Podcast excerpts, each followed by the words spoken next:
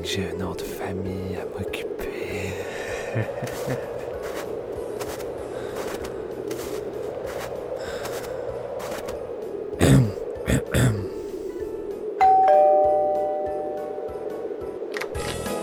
Oui, bonjour. Oh, oh, oh, joyeux Noël. Oh ben maudit, c'est le Père Noël. Hey, Lucille! Hein? Le Père Noël est à notre porte! Justement, on se préparait à écouter le nouvel épisode de Noël de Séance de minuit. Euh, séance de minuit ont sorti leur épisode de Noël? Oh que oui! Allez, allez, rentrez! Vous allez voir, ça va être un épisode mémorable. Puis pourquoi vous avez un couteau dans la main? Euh, pour couper la dinde.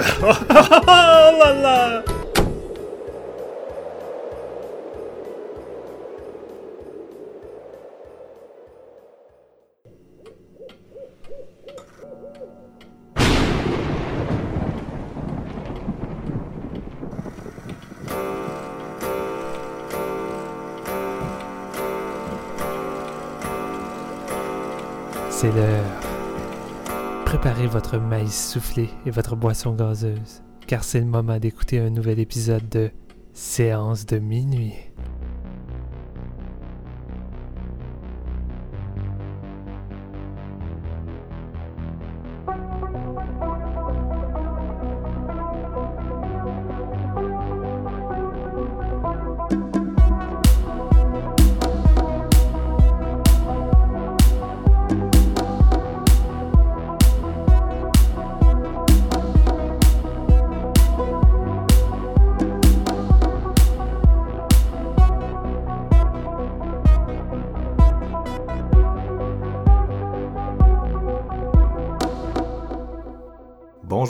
Bienvenue à ce nouvel épisode de Séance de minuit. Et aujourd'hui, sortez vos grelots, vos pullovers les plus laids, vos tartes au fromage à la crème. C'est Noël, la séance de minuit.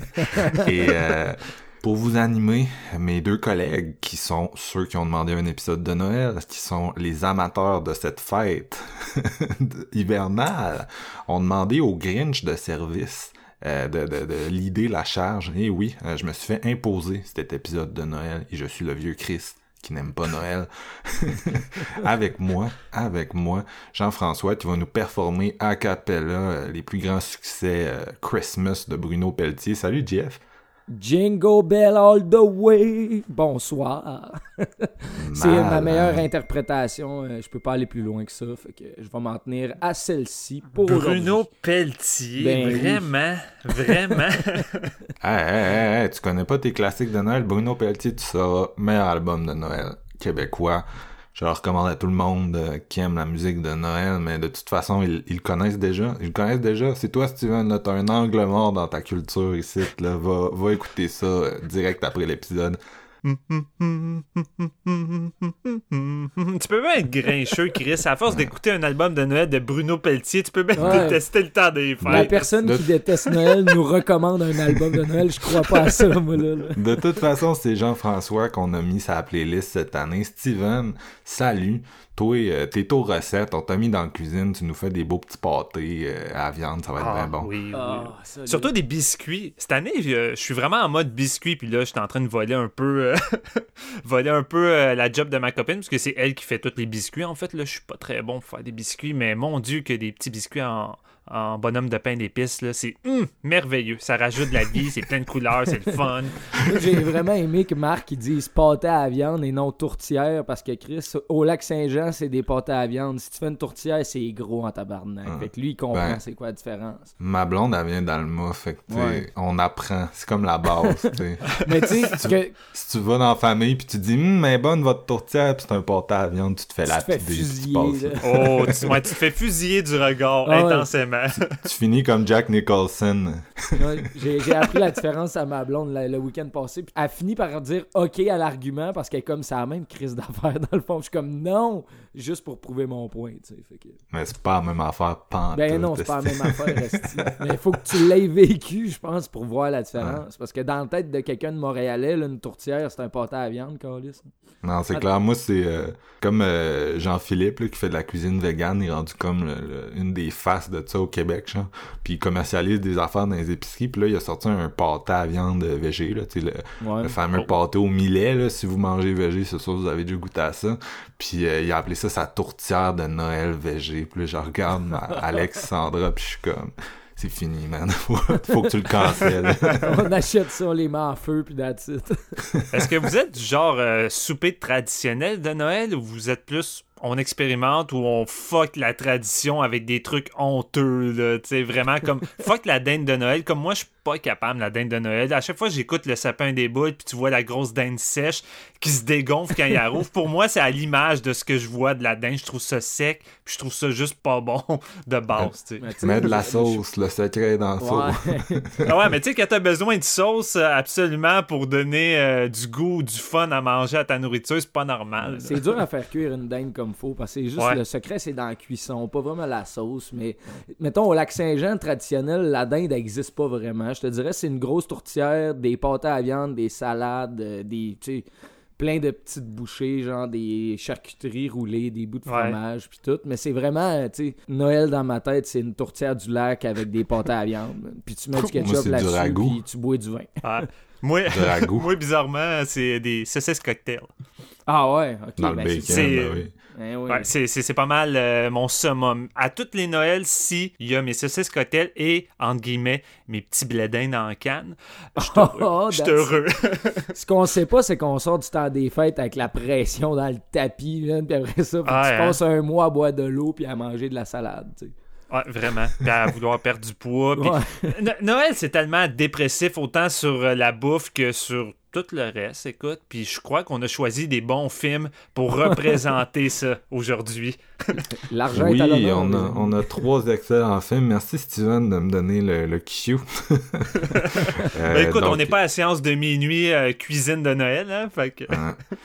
Fait que euh, trois, trois films aujourd'hui, on en a choisi chacun un fidèle à notre euh, tradition. Donc euh. Steven, a... Steven a pris It's a Wonderful Life de Frank Capra, film de 1946 qui est euh, très associé à la fête de Noël. Euh, Jean-François est retourné chez Vinegar Syndrome pour sortir un, un film culte français qui a été, été jamais vraiment bien distribué au Québec. 3615 euh, Code Père Noël, euh, qui est distribué sous 15 titres différents. Ici, Ouais. on fera, on refera l'inventaire tantôt. René, René Manzor, 1989. Et moi, ben, je suis dans le contemporain.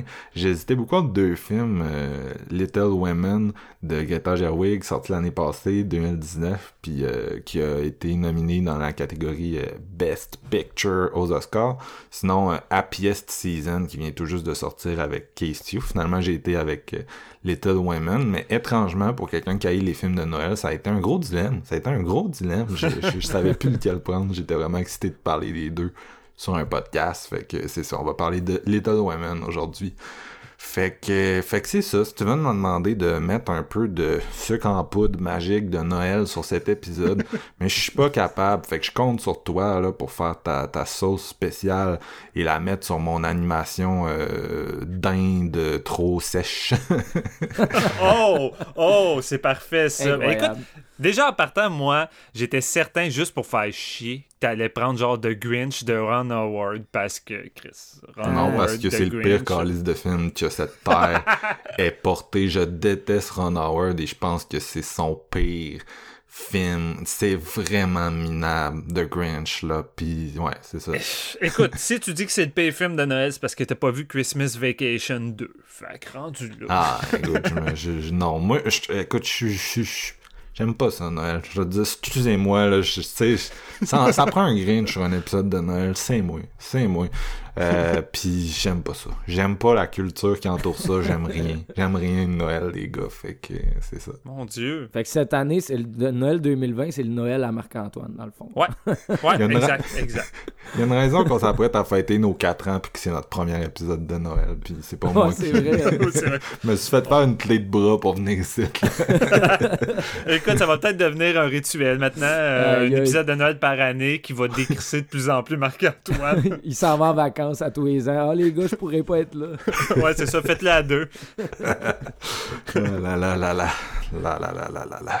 Fait que, est-ce qu'on embarque avec notre premier film? On va y aller en ordre chronologique. Donc, c'est Steven qui va ouvrir euh, le 7 carré du jour.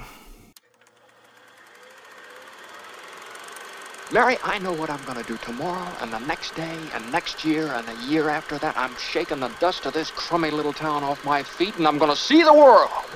Italy, Greece, the Parthenon, the Colosseum. Then I'm coming back here and go to college and see what they know. And then I'm going to build things. I'm going to build airfields. I'm going to build skyscrapers a hundred stories high. I'm going to build bridges a mile long. Were you going to throw a rock?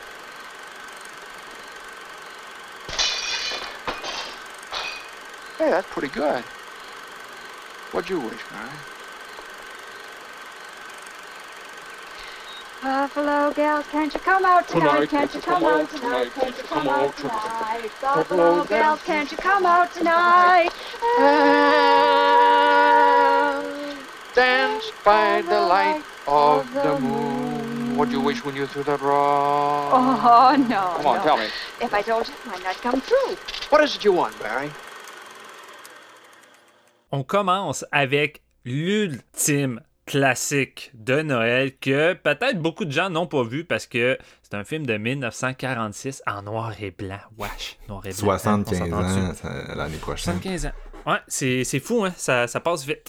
Euh, c'est réalisé par le grand Frank Capra et moi, j'a- j'allais souvent me tromper en disant Frank Zappa.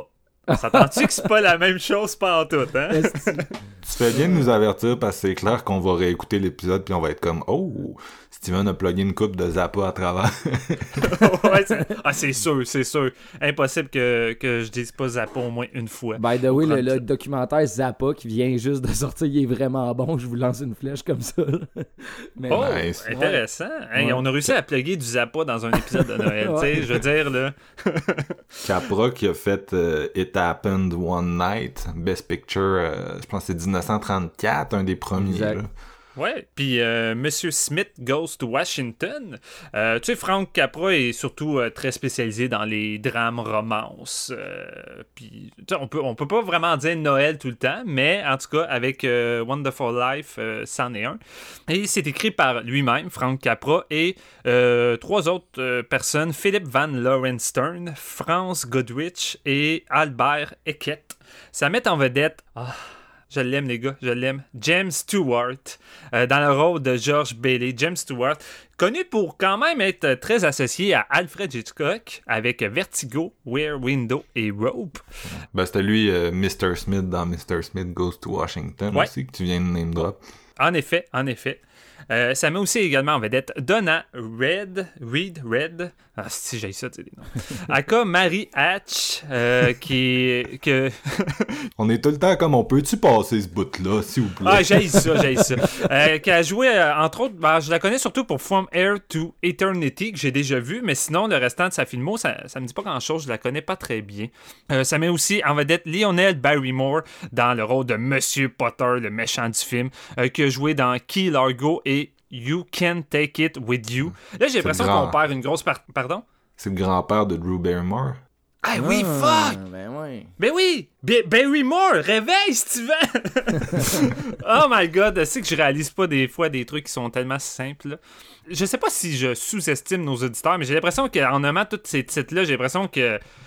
C'est peut-être parce qu'on n'a pas fait tant que ça souvent des films des années 30, des années 40, mais je suis curieux de savoir à quel point les auditeurs euh, qui nous écoutent euh, aiment le cinéma datant, fait que ça serait le fun. Puis ça serait un peu euh, thématique avec la sortie du dernier Fincher également, qui est une ode à l'industrie de cette époque-là. Et la dernière personne, Henry Travers, dans le rôle de Clarence, qui a joué dans Invisible Man, Shadow of a Doubt, Ball of Fire. Et ça va raconter l'histoire du merveilleux John euh, John, ça, ça, je me suis beaucoup mélangé aussi. George Bailey. George Bailey, depuis sa tendre enfance, c'est quelqu'un qui a un grand cœur, euh, qui se donne beaucoup pour les autres, au point de tout le temps se négliger lui-même. Et Georges Bellé, il a un grand rêve dans la vie, c'est voyager. Il a des grands projets, il veut voyager à travers le monde, il veut inventer plein de choses. C'est quelqu'un de tellement ambitieux, il veut euh, construire des ponts, des édifices. Vraiment, c'est formidable tout ce qu'il va accomplir. Et depuis sa jeunesse, il y a aussi également Mary, qui, elle, est amoureuse folle de Georges. Euh, déjà à leur jeune âge, elle lui a dit tendrement dans son oreille qu'il n'attend plus parce que euh, quand il était jeune, il a réussi à sauver son frère euh, qui est en train de se noyer sur une patinoire de et il a perdu un peu l'ouïe euh, d'une oreille. Puis elle lui a dit que durant toute sa vie, elle va être follement amoureuse que de lui. Fait déjà là, t'as la petite romance qui est installée entre les deux qui est déjà cute. Mais c'est ça. Georges, euh, à force de grandir, il a tout le temps eu des bâtons dans les roues. euh, dans le sens que il a tout le temps voulu mettre l'emphase sur son frère. Tu sais, il veut que son frère puisse réussir dans la vie. Il veut être là aussi pour aider sa mère, son père. Euh, c'est tout le temps quelqu'un qui a été là pour les autres, au point qu'il a tout le temps privé son éducation. Puis dans un moment fatidique où il est sur le bord de partir à l'université puis d'accomplir ses rêves, il va arriver un malheur. Son père qui a une fabrique, ben une fabrique, en fait, c'est une...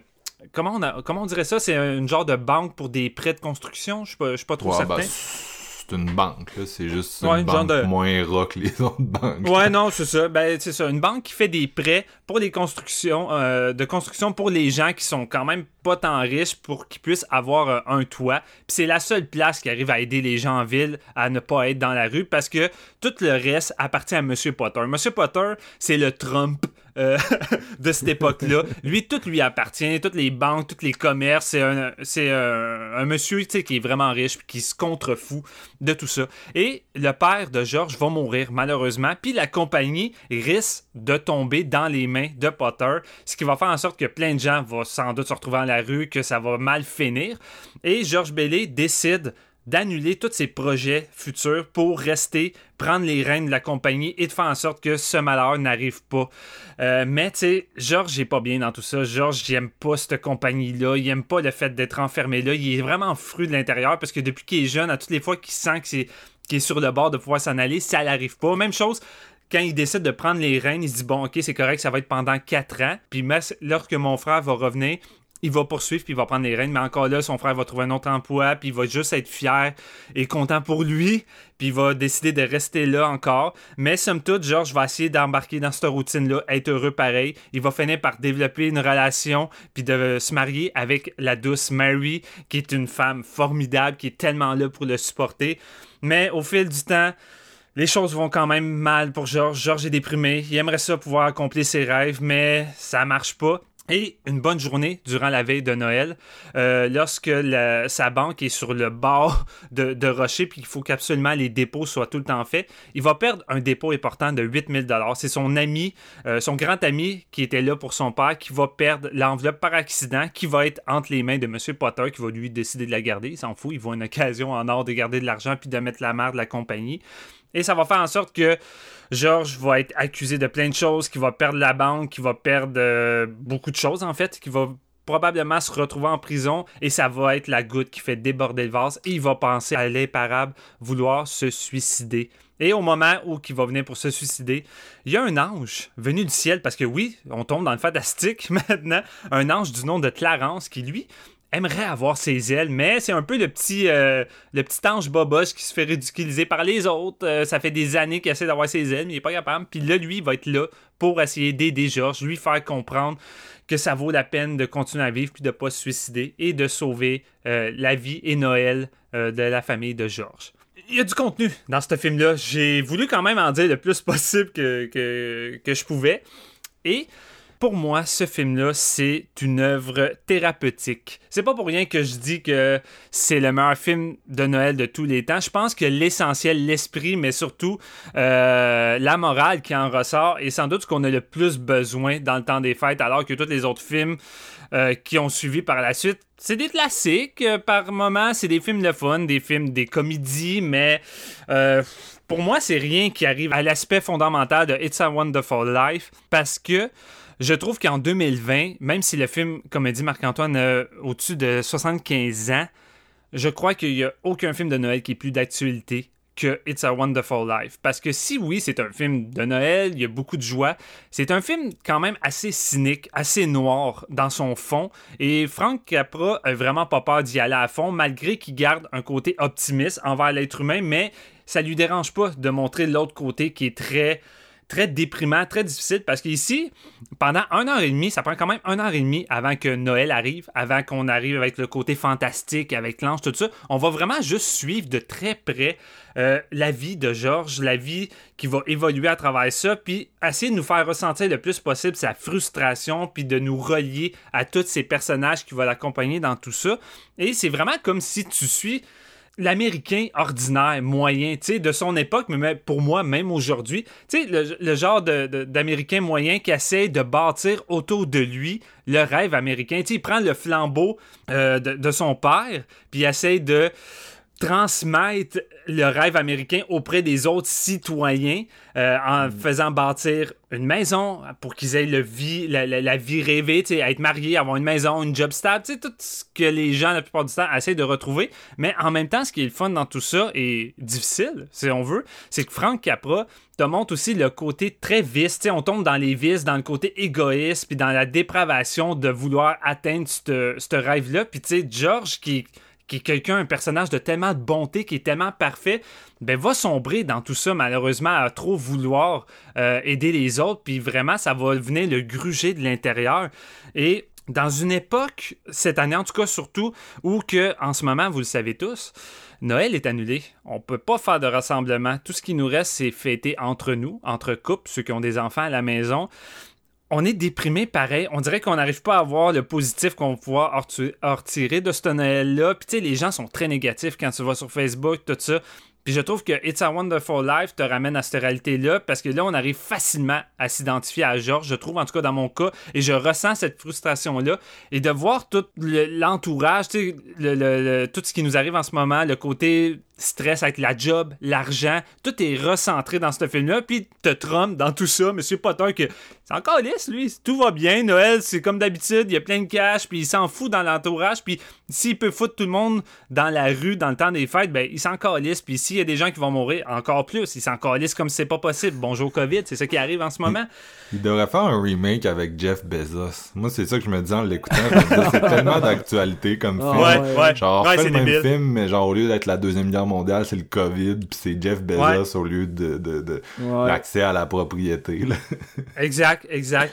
Et c'est sûr, tu sais, 1 heure et demie là, je trouve que c'est un film qui que des moments de, de bonheur à, à, à, de parsemer parce que le personnage de George est tellement contagieux. Puis, tu sais, déjà, le charme de, euh, de, James Stewart est incroyable. Je suis en amour avec ce gars-là. Son charisme, vraiment, ça prend, ça prend même pas cinq minutes. Dès que tu le vois adulte, t'es tout de suite avec lui. Puis tu, vois encore que son côté enfantin. Puis t'as juste envie d'être avec lui. Mais, tu sais, de voir quelqu'un d'aussi innocent, avec une certaine naïveté, se faire bouffer par tout ce qui entoure, euh, ça vient pogner au trip. Puis vraiment, euh, je trouve que Capra arrive à te rendre désespéré. Puis là, t'écoutes ça dans le temps de Noël, puis dans le temps de COVID, puis t'es comme, man, j'ai juste envie d'en finir, moi, avec. C'est pas le bon film à écouter en ce moment, mais la dernière demi-heure est là, tu sais, pareil, pour venir te ramener sur le droit chemin, pour ramener quand même la certaine magie de Noël, puis de revenir à l'essentiel de oui, en ce moment, on ne pourra pas acheter forcément plein de cadeaux puis les donner tout euh, dans notre entourage. Oui, on peut pas être tous en groupe, mais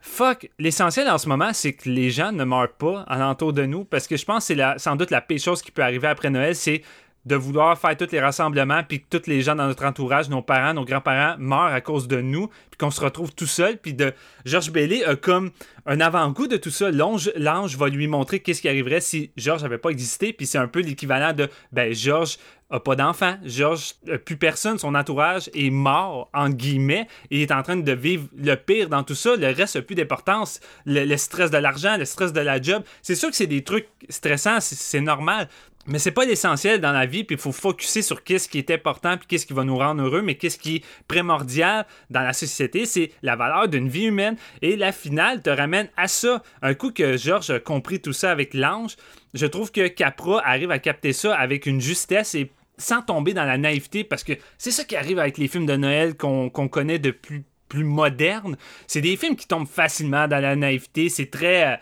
c'est très mélo, ça va dans l'overdrama, mais Capra, même en 1946, je trouve qu'il trouve une juste ligne à tout ça et sa mise en scène, tu sais, pour l'époque, il fait des choses avec sa mise en scène qui étaient loin d'être commun, puis il arrive à venir avoir des idées vraiment incroyables, puis à venir de pogner au trip, et à donner de la magie dans cette dernière demi-heure-là. Juste de voir le personnage de Bailey qui revient à la maison, puis tout ce qui compte, c'est juste d'être avec ses enfants, prendre ses quatre enfants dans ses bras, sa femme, puis juste de fêter Noël avec eux, puis le reste, c'est comme fuck off. Mais je pense qu'en ce moment, en 2020, c'est ça que j'avais besoin. Puis c'est ça que les gens ont besoin. Puis si vous n'avez pas vu ce film-là, vous avez besoin de ça en ce moment. Parce que oui, c'est plate d'être séparé dans le temps de Noël, mais vous pouvez pareil être à Noël avec votre femme, vos enfants, et juste de passer du temps ensemble, puis d'être en sécurité. Et c'est ça le primordial. Et It's a Wonderful Life, ça fait du bien parce que ça nous ramène à cette réalité-là.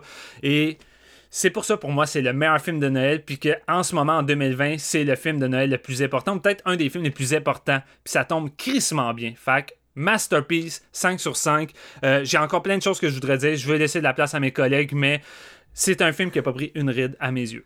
Je suis bien d'accord avec toi pour euh, le, Amen. le- le- le côté euh, contemporain. Euh, moi aussi, j'y ai Mm. pensé. Jean-François, est-ce que t'as aimé ça autant que Steven?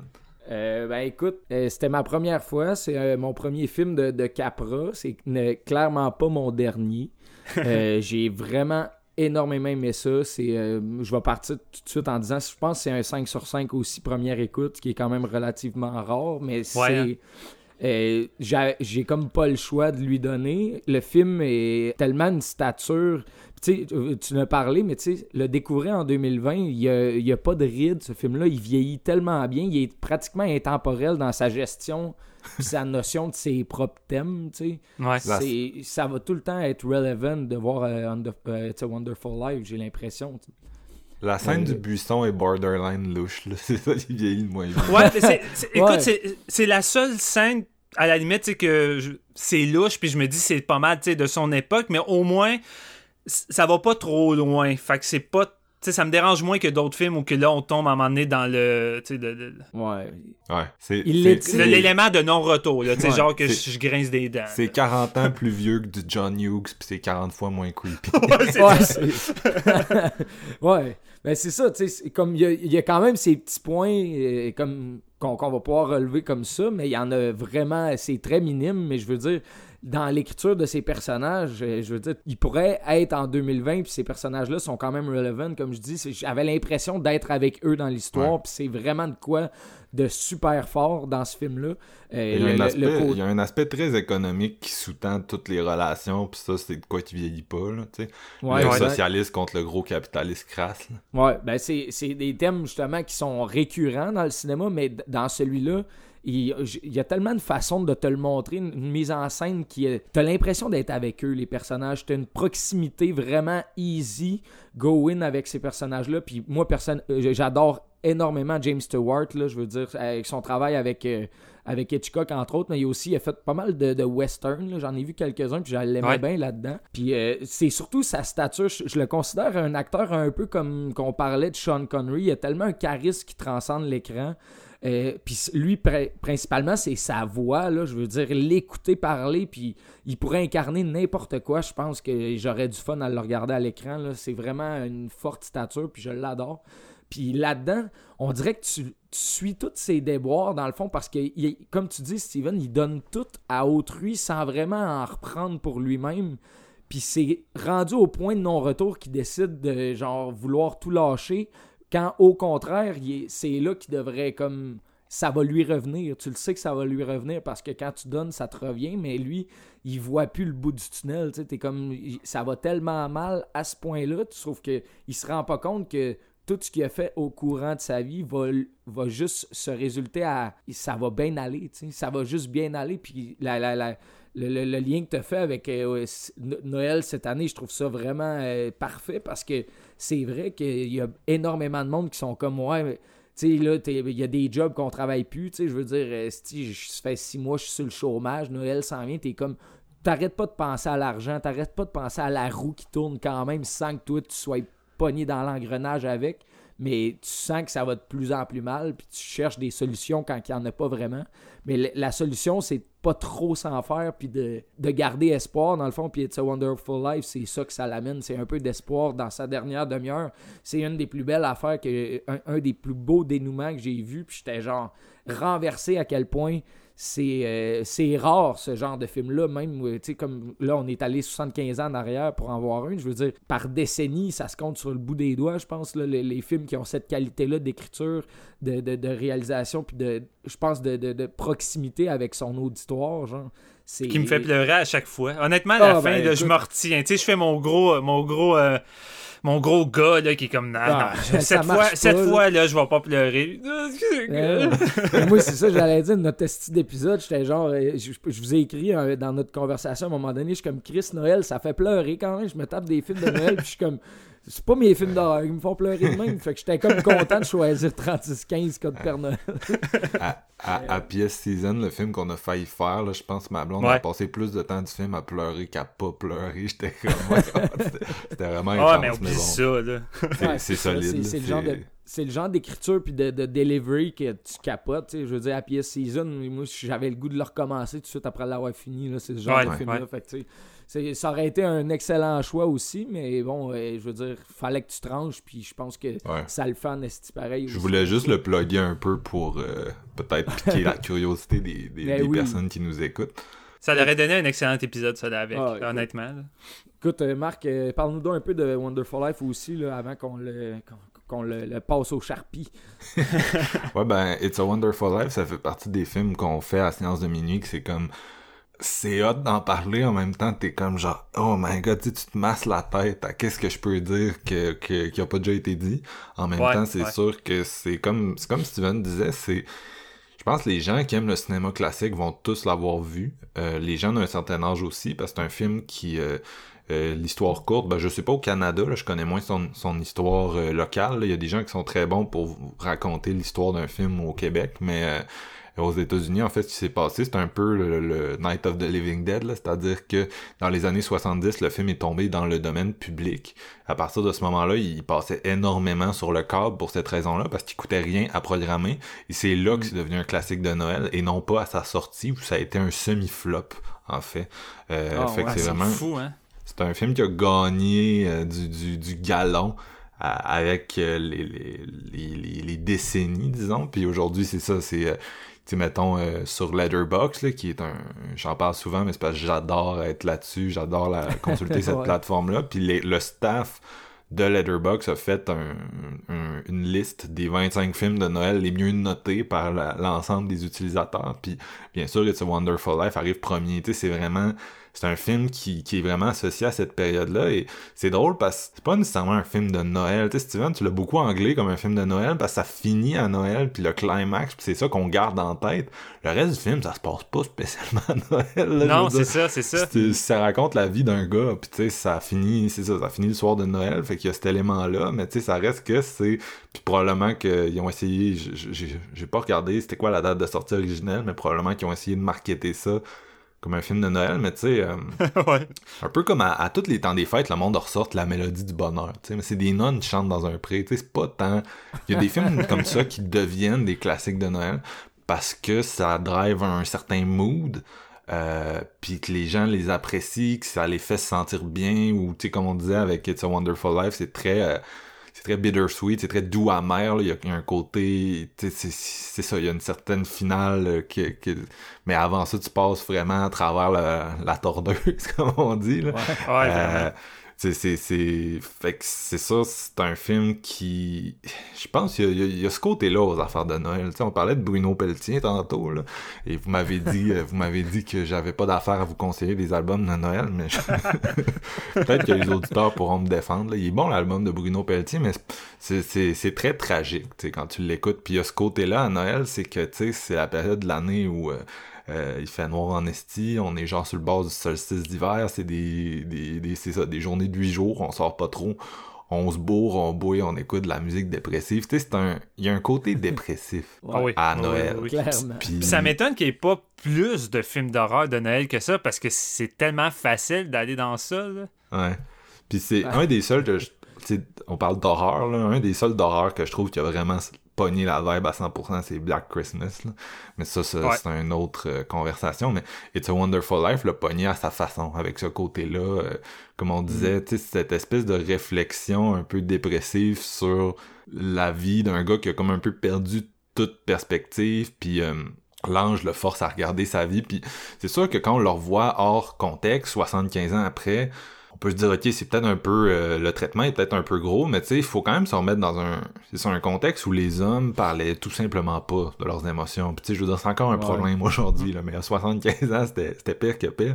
En sortant de la guerre, en plus. C'est ça, ça me fait penser à des films tu sais, de Billy Wilder comme euh, The Apartment, qui est un autre film euh, que j'adore. euh, Bon, c'est sorti quand même 15 ans après It's a Wonderful Life, là, mais tu sais, c'est, c'est un, un film en noir et blanc, tu sais, qui traite de, de, dépression, puis euh, c'est adressé d'une façon, tu sais, différente, mais je pense qu'à cette époque-là, ça avait quand même, tu sais, son, effet de, bien-être, tu sais, Wonderful Life, c'est c'est ça, c'est euh, tu ça t'encourage à regarder ta vie dans un autre angle parce que des fois c'est de ça que t'as besoin, tu sais, quand tu Mhm. t'enfonces dans cette espèce de, de perspective là négative, puis il y a beaucoup de monde qui l'ont fait. Fait que c'est sûr que tu sais, euh, écoute, je veux dire si vous avez un, vous connaissez quelqu'un de dépressif dans votre entourage, c'est peut-être un petit peu plus difficile que de faire comme l'ange dans le film. Ben aussi vous avez un peu moins de moyens surnaturels là, pour ouais, ça. euh, tu sais, rendre votre point clair, mais c'est ça, ça reste que tu sais, c'est vraiment touchant. Puis comme on a dit, l'interprétation de Jimmy Stewart, euh, l'écriture de, de, de, de Capra, là, tu sais, c'est c'est quand même impressionnant quand tu vois ces films-là, puis son style, tu sais, tu réalises à quel point ça a été influent, puis à quel point il y a encore des films aujourd'hui, tu sais, qui s'inspirent énormément de son approche narrative. Euh, tu sais, Ouais. c'est- ça fait partie des gens qui ont vraiment contribué, je pense, à euh, le- le- l'esthétique puis le, le style narratif du cinéma populaire tu sais, d'aujourd'hui. là. On s'en rend plus compte parce que ça fait partie de ces gens-là qui ont été imités, imités, puis leurs imitateurs ont été imités, là, tu sais. Mais euh, non, puis moi j'aime bien, j'aime bien ces films-là. euh, J'en ai déjà parlé souvent, là, mais j'aime bien les films où tu sais, tu condenses toute la vie de quelqu'un dans un une espèce de, de, de, de film tu sais, existentiel là, qui va vraiment repasser les moments tournants, puis qui va essayer de tirer des conclusions de ça. Moi, je, je- j'embarque tout le temps là-dedans, fait que j'embarque là-dedans aussi. Puis comme je disais tout à l'heure, il y a un gros aspect économique dans It's a Wonderful Life. C'est clairement, c'est un film qui est militant pour le socialisme, là, pas, euh, sais, définitivement le socialisme qu'on connaissait en 1946, là, c'est-à-dire euh, euh, le, le- suite au New Deal, ils ont comme, ils ont comme fait des changements économiques aux États-Unis. Euh, puis, tu sais, c'est vraiment son espèce de mindset de je vais aider tout le monde à prendre leur essor, puis je vais augmenter le niveau de vie, tu sais, de tout le monde versus le, le, le capitaliste euh, vraiment le cliché de cette période-là, euh, tu sais, l'espèce de bonhomme qui veut tout acheter, tout avoir, puis qui laisse tout le monde vivre dans la pauvreté, tu sais, qui est un peu caricatural, mais euh, d'ailleurs, euh, parenthèse, là, je m'excuse, mais c'est le grand-oncle de Drew, c'est pas son grand-père, avant que quelqu'un me tape ses doigts. Ben écoute, au moins, il est relié à Drew. Ouais. Non, c'est ça, c'est le frère de son grand-père et pas son grand-père. Donc, euh, non, c'est ça, fait que c'est, c'est, c'est assez intéressant, puis ce que je trouve intéressant, comme je le disais tout à l'heure avec ma, mon, mon commentaire de Jeff Bezos, c'est que ce côté-là de, de gros capitalisme, on le revoit aujourd'hui là, avec les géants de la tech qui sont vraiment pas euh, suffisamment démantelés puis qui sont en train de devenir des méga behemoths qui absorbent tout, qui bouffent tout. Ouais. C'est vraiment ça. Là. On n'est plus dans la propriété, les maisons, mais euh, c'est, c'est, on est encore dans ce mood-là. C'est pour ça que le film Ouais. est extrêmement actuel. Mais je trouve quand même qu'il y a, tu sais, je sais pas à quel point les gens étaient euh, savants de l'économie dans les années 40, mais il y a comme des images euh, le- euh, tu sais, intéressantes pour comme driver ses points économiques. Tu sais, il y a une des très bonnes scènes du film, c'est quand tout le monde est à la banque euh, suite à la crise économique, puis tout le monde veut retirer son argent, mais tu sais, c'est une banque, là, ils l'ont pas, ton argent, là, tu sais, puis ils essaient de leur expliquer, ça. euh, ils essaient de leur expliquer comment ça marche, tu sais, mais tout le monde veut tirer sa couette de son bord, puis tu sais, ça représente beaucoup qu'est-ce qui s'est passé euh, durant la, crise économique là, de, en 1929.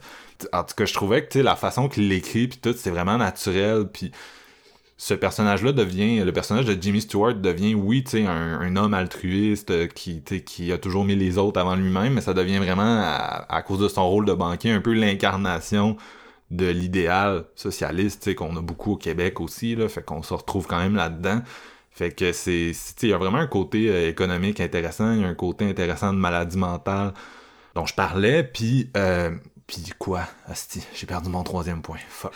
je, je vais vous laisser aller les gars, je pense. Je... Puis c'est drôle, mais t'as plugué, tu sais, tantôt euh, Happiest Season qui termine le film en allant voir It's a Wonderful Life, alors que c'est un film qui m'a également comme frustré puis déprimé également. Fait que je trouvais ça comme parfait de terminer le film avec tout le monde qui s'en va voir comme It's a Wonderful Life. là. il, y a un, il y a un côté de ce Wonderful Life dans, euh, dans la pièce Season avec les personnages qui se font comme piler dessus par tout le monde pendant un bout. Là, c'est, ben, ouais, c'est vrai. Jimmy Stewart se fait pas piler dessus par tout le monde, là, il se fait piler dessus par le, le, le méchant Potter. service, puis par le- la malchance, tout simplement. Là, le, ben, même pas la malchance, mais juste le fait que souvent il s'est mis, il s'est- mis euh, de l'avant pour protéger les autres, puis il a absorbé tout ce qui était, toutes les, les conséquences négatives de ces différentes situations-là. La perte d'argent, c'est lui qui l'a subi, le- le- le- l'accident de son frère, c'est lui qui a eu les conséquences, puis c'est c'est ça le point là, euh, du film. Là.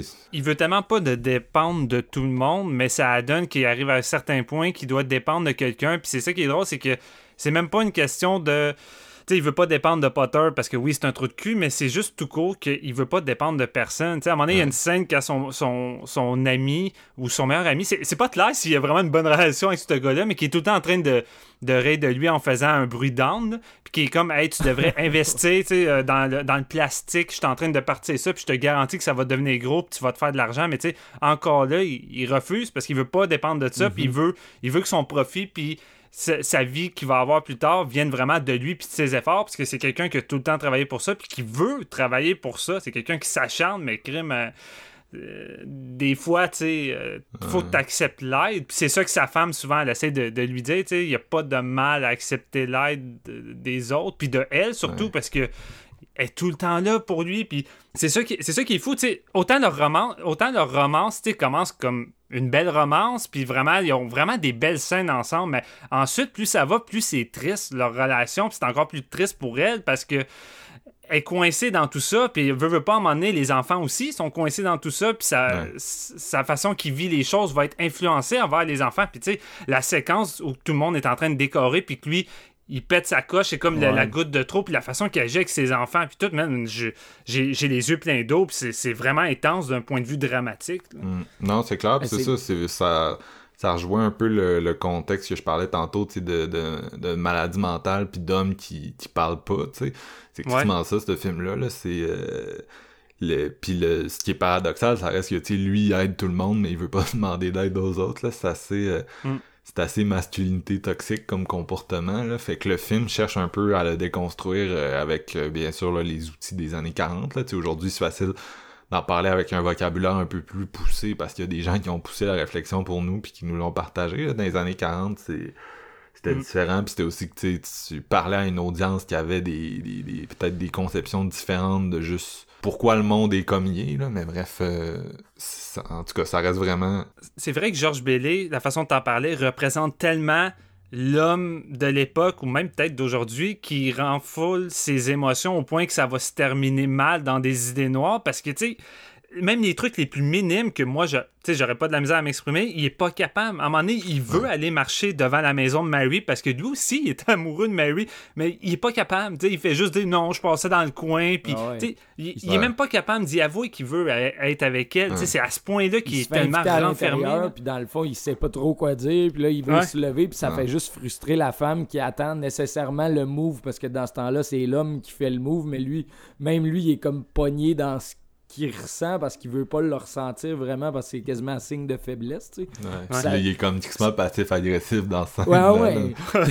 T'es- T'es juste genre. Il joue tellement bien en plus. parce que la scène, justement, c'est ça, dans le salon, là, t'es- c'est malaisant, c'est un hostie de temps. Là. Ouais. T'es genre, voyons donc, man, c'est quoi qui se passe? Mais tu sais, comme vous dites, en 1946, c'était comme probablement plus représentatif de plus d'hommes qu'aujourd'hui, tu sais. ouais Puis, tu sais, ce que, ce, que, ce que vous disiez par rapport euh, à, voyons, à, à George Bailey qui, qui donne tout sans vouloir demander, tu sais, ça, ça re- revient beaucoup à sa poursuite de ses rêves. tu sais. Il veut être le propre vaisseau de sa réussite. tu sais. Puis c'est pour ça que tu sais, lui, il veut euh, tellement aider parce que il, il veut pas se sentir faible, ce qui vient au trait pr- principal de, de, de, de l'homme qu'on parle. Mais la, la scène qui est forte, qui va comme un petit peu tout briser, c'est quand il va piler sur son orgueil pour aller de- redemander de l'argent à, à Potter, quand Potter sait clairement que c'est son argent à lui. Puis c'est Ouais. c'est tellement malsain, c'est pour ça que j'ai j'ai écrit à Steven, à un moment donné, je suis comme, man, je suis en tabarnak pendant le film, là. Genre, je veux dire, le- cette relation-là, là, ben, le- le- pas la relation, mais le, le- le fond de Monsieur Potter dans ce film-là représente tout ce qui est de plus malsain, économiquement parlant, genre la quête Mm. de, de- de- de- d'être le plus grand, puis le plus fort, puis de... c'est pour ça plier moi je le vois autres, vraiment comme Trump. là. Tout ce que je déteste de Trump, je le vois en Potter. Ben, Ah, c'est sauf que, sauf que Trump mais a pas d'argent pour vrai. Non, ouais, c'est ça. Moi, ce que, comment je le voyais quand j'ai vu le film, ça m'a fait quand même rire de penser à ça. C'est comme un peu Monsieur Matters à Saint-Eustache avec sa carrière, puis genre tous ses buildings. Puis tu sais, parce que j'ai appris vraiment que la, la rue Saint-Eustache où je reste, les vieux buildings, ça, il y a genre le trois quarts de la rue qui y appartient. Fait que je J'étais en crise, puis je suis comme, je reste chez vous, pareil, c'est ça le but du film, c'est pour te montrer qu'il own pareil tout le monde. Et là, c'était ma réflexion par rapport à ma ville. tu sais. Ah, c'est ça. puis tu sais, C'est sûr, c'est une représentation d'un- du capitalisme d'une autre époque. Là, puis son personnage, il est vraiment là pour être l'antagoniste. là, C'est comme on dit souvent sur le show, mais c'est l'incarnation de tout ce qui est mauvais plus qu'un être humain. Là, c'est quelqu'un Mhm. qui, qui, qui il incarne un problème. Là. Il donne une face à un problème. C'est comme le personnage de Scrooge, mais sans la rédemption. Mais ça ressemble à, quand même à Scrooge inversé, là, tu sais, l'histoire Ouais. du personnage Ouais, avec l'ange qui montre sa vie s'il était pas là, tu sais. Scrooge, c'est, comme il te montre, il te montre sa vie après qu'il soit mort, en gros, là. Comme pour y apprendre, comme par la négative, tu sais, le- le- le- à changer ses comportements. Puis lui, c'est comme l'inverse, mais il y a un élément assez semblable là, dans, dans, dans l'écriture de ça. Puis pour revenir à ce que tu disais, à la séquence où que George est comme passif-agressif avec, euh, avec Mary, on s'attend-tu que faut vraiment que l'écriture puis que la performance de l'acteur soit tête pour pas que ce personnage-là devienne détestable? Ouais. Parce qu'on s'entend-tu que tout le long du film, t'es tout le temps sur une ligne parce qu'à un moment donné, veux, veux pas, tu trouves ça plate pour l'entourage, puis encore plus pour Marie. Fait que, tu sais, ça serait facile de finir par détester George, mais tu sais, tu finis juste par comprendre malgré que c'est plate de le voir agir comme ça. Fait vraiment, il y a un équilibre qui est crissement bien euh, maîtrisé dans ce film-là qui, globalement, dans d'autres métrages ou d'autres films d'aujourd'hui, souvent ça passe pas. T'es juste comme, man, c'est trop de cul de service. J'ai pas envie que la fille finisse avec lui à la fin. Décaliste. Il y a bien des films de Noël que ça me fait ça. L'écriture est tellement boboche que finalement, tu regardes le, le- le- le caractère du personnage puis t'es juste comme, Ouais. attends, j'ai même pas envie de te voir finir avec Mais toi. le film, il, il passe vraiment beaucoup de temps à te montrer le, le bien dans ce personnage-là. Ouais, c'est ça. Comme tu l'as, tu l'as dit hein, dans ton résumé, tu sais, c'est- vraiment une crissement bonne personne. Puis je veux dire, tu l'aimes euh, from day one. même à partir du. ben, On n'a pas parlé, mais le côté un petit peu euh, fantasy et dans l'intro du film, quand que Ouais. Dieu parle à son ange, puis ça, j'ai trouvé ça vraiment, vraiment hot, comment ça startait le film. Parce Ouais. que je me posais des questions, puis ça me. Après, on, ok, on vit avec George Bailey au travers de bon, sa jeunesse, son adolescence, etc. On- on vit sa vie, entre autres. Mais j'avais comme un peu oublié l'intro avec l'ange. Puis quand l'ange revient, je suis comme hostie que c'est hot, justement, parce que ça t'avait mis. Ça t'avait mis l'emphase là-dessus au départ, mais t'es tellement imprégné dans l'histoire qu'on dirait que ça. Moi, ça m'a quitté l'esprit, pro- probablement parce que tu sais, je connaissais pas tant le film non plus. là. Je veux dire, je savais pas où je m'en allais avec ça. Mais j'ai vraiment aimé me rappeler ce début-là, puis la relation entre Dieu et son ange, puis qui discute de Ouais. à- avoir ses ailes, ça sera Mm. pas vraiment facile. On va, je vais te montrer, tu sais, regarde, puis genre, tu vas avoir vraiment, euh, par tes propres moyens, euh, le, le travail de, de remettre Josh sur le droit chemin, tu sais, c'est Ouais. vraiment bien Ah. comment c'est amené. Avec l'effet spécial de- des galaxies qui parlent comme si c'était juste un petit bo- euh, des, des petites lumières là, en arrière d'un board. Tu- tu- Ah, tu- ouais. Ouais, ouais. Mais c'est le, le minimalisme à son meilleur, je pense. Vraiment. Dire, T'as t'as pas besoin d'avoir de, de- de- de- tellement d'effets spéciaux pour y croire. T'es juste genre dans le beat, puis Ouais. là, let's go. tu. Non, Puis on l'a pas vraiment mentionné, mais le- la vie que Frank Capra donne à cette ville-là, Bedford Falls, vraiment la façon qu'il l'exploite dans le film, vraiment, il donne, il donne vraiment une identité. Puis c'est sûr que c'est vraiment dans la dernière demi-heure que ça frappe encore plus, mais vraiment la façon qu'il tu sais, qui dév- tu sais, oui, il développe beaucoup George Bailey, mais il développe beaucoup l'entourage puis l'avancement de cette ville-là, puis beaucoup Ouais. économique, comme tu disais, Marc-Antoine, mais vraiment, c'est une gestion incroyable pour un film de 1946 où que c'était souvent des films très théâtrales, souvent on était dans des lieux communs, c'était loin d'être éparpillé. Ici, c'est quand même crissement ambitieux. là. Ouais. Puis t'as jamais forcément cette sensation-là d'être devant une pièce de théâtre, je trouve. C'est quand même assez... euh, c'est quand même assez avant-gardiste euh, comme film sur ce point de vue-là, parce que t'as bien des films de cette époque-là, t'écoutes, puis ça fait, ça fait encore un jeu très de théâtre. Ben, c'est sûr, ça dépend aussi du budget que t'avais, dans les années, rendu ben dans oui, années oui, 40, évidemment, euh, évidemment. rendu dans les années 40, tu sais, t'avais quand même des productions euh, plus ambitieuses, là, mais non, c'est Mhm. sûr que c'est sûr que le, le payoff marcherait pas d'un si t'avais pas sais, un, un certain attachement à, la ville puis à sa contribution aussi. à- Mais tu sais, c'est Ouais. aussi que c'est ça, comme je dis, c'est un film qui est très euh, qui est très socialiste, là, qui est très tu sais, ultimement, c'est l'histoire d'une communauté, puis quand ils sauvent à la fin le personnage principal, ils se sauvent un peu eux-mêmes aussi, parce que c'est comme ils essaient de leur expliquer à un moment donné dans le film, quand ils essaient de les empêcher de vendre le, le, euh, le, le maison à rabais euh, aux gros capitalistes, c'est- vous, là, tu sais, je comprends qu'à court terme, ça vous avantage, mais tu sais, c'est vous, ultimement, qui allez en, en payer le prix, puis tu sais, c'est ça à la fin aussi, là, c'est que, si lui disparaît, ok, c'est une tragédie euh, à son niveau humain, mais c'est aussi une tragédie pour la, la communauté d'un point de vue euh, strictement économique, là, fait que c'était assez intéressant. je pense que c'est l'histoire d'une ville aussi beaucoup, là, en, en, en filigrane. Est-ce que ça vous a fait ça quand on, on voit justement la ville changer avec l'ange, l'espèce de détachement de la communauté en voulant dire, tu sais, tu ressens un petit peu le dégoût de George Bailey face à cette espèce Ouais. de Main Street-là qui a juste des bars puis des clubs, tandis qu'avant, tu sais, t'avais des, des petites maisons, t'avais des- un petit café, tu sais, je veux dire, c'était comme plus personnel à la communauté, tandis que là, tu t'avais vraiment l'impression de marcher genre style Las Vegas style. Ouais. Ben là, tu tombes vraiment dans une vision cynique, puis Ouais. petit, je vais plugger ça tout de suite parce qu'une chose, tu l'as dit, c'est de quoi je voulais mentionner, mais je l'avais oublié. Fuck off, excusez-moi mon langage, que Back to the Future 2, quand Marty revient puis que Biff a tout changé, c'est pas influencé par ça, par ce moment-là, parce que Ah, j'avais, j'avais le même feeling. là. Tu sais, quand tout appartient à Potter, ben là, tout appartient à Biff, puis là, t'as lui qui marche dans les rues, qui reconnaît plus rien, puis personne le reconnaît. C'est, c'est identique, là. Je te, je te l'ai dit, man, je te l'avais dit, tout le monde l'a imité. ouais, non, c'est ça, c'est ça. C'est vrai. Non, c'est clair, c'est ça. Ça a, eu, ça a eu une grosse incidence euh, sur le futur du cinéma. Euh, les gars, on a deux autres films à faire, fait que à moins que vous ayez un gros point à ajouter, je pense qu'on va, on va passer au prochain. Euh, Aviez-vous quelque chose qui vous restait? Ouais, allez écoutez ça maintenant. Ça va vous faire du bien. Ça va vous faire du bien. Puis je vais, je vais rajouter un dernier point parce que Crime, on pourrait tellement faire un gros épisode sur ce film-là, mais tu l'as dit tantôt, Marc. Tu sais, c'est important d'aller aider les gens dans des moments comme celui-ci, difficiles, où que la dépression est là, puis qu'on est souvent tout seul. Puis tu sais, oui, on n'est pas un ange. Puis c'est ça, je trouve que le film ramène un peu sur la réalité. Mais tu sais, tu regardes l'ange qui essaie de convaincre euh, Georges de, de, pas se suicider, puis de continuer, puis qu'il y a encore des, choses qui vaut la peine. On dirait qu'il va jamais y arriver. Puis la seule façon qu'il arrive, c'est avec un élément surnaturel. Fait que tu te poses la question de, sans cet élément-là, tu est-ce que c'est possible d'aider Georges? Puis de, le ramener sur le droit chemin sans aller avec de quoi que- qui est pratiquement pas euh, d'accessible pour nous.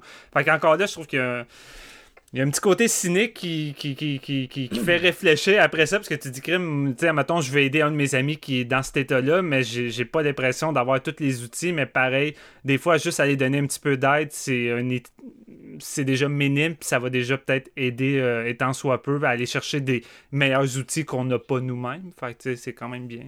J'arrête. C'est comme tu disais, euh, en, en pur terme de film, je pense que c'est très, c'est très actuel. Puis je pense quand même que, tu sais, même si vous n'êtes pas habitué de, ce- de ces classiques-là, le cinéma en noir et blanc, euh, ça a vraiment un langage cinématographique très moderne. C'est un, un film à la Casablanca là, qui vieillit vraiment pas. euh, puis qui pourrait vous surprendre, là, même si vous avez des préjugés. euh. D'ailleurs, parlant de préjugés, là, moi, ma copine, elle déteste le cinéma en noir et blanc, elle me le dit tout le temps, puis elle n'en écoute jamais. Là, j'étais en train d'écouter ça, puis elle s'est comme assise à côté de moi, puis finalement, elle a embarqué dans le film, puis euh, elle l'a écouté au complet avec moi, puis elle a vraiment aimé ça, puis à la fin, elle pleurait, puis j'étais comme... man, je pense que c'est la première fois que je te vois écouter un film en noir et blanc, là, excepté, mettons, des trucs euh, contemporains, Wow. style la liste de Schindler. Mais...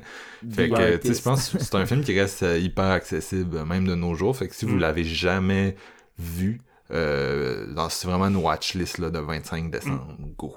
Puis il y a une version en couleur, mais je vous, je vous le déconseille. Il faut vraiment le voir en noir et blanc. Laissez-vous pas arrêter par ça. Ça, ça va rien changer quand vous allez l'écouter. Vous allez embarquer autant parce que moi, des, des, des films de base qui sont faits en noir et blanc puis qui sont Ouais. colorés par la suite. Tu sais, il y avait eu ça avec Night of the Living Dead. C'est comme, non, man, non, ça, fonctionne sais, Il y a eu une direction photo, là, ça doit être en noir et blanc, il y a eu une direction photo, là, fait que tu sais, tu scrapes pas ça. euh, non, c'est ça. ça. ça, c'est mon point de vue, euh, et c'est un autre vrai, débat hein, qu'on n'a pas le temps de faire. couleur, ça, ça scrape le travail de quelqu'un au complet. J'avais jamais euh, comme réfléchi Hmm. là-dessus. mais c'est Non, c'est ça. Mais tu sais, surtout quand tu as une vision ou que ça a une utilité. Je veux dire, aujourd'hui, si un réalisateur veut faire un film en noir et blanc, tu sais, le Marc vient de le dire, mais la photographie va y aller en gestion de tout ça parce que le film va être en noir et blanc. Mais tu sais, tu regardes, j'avais vu la bande-annonce de.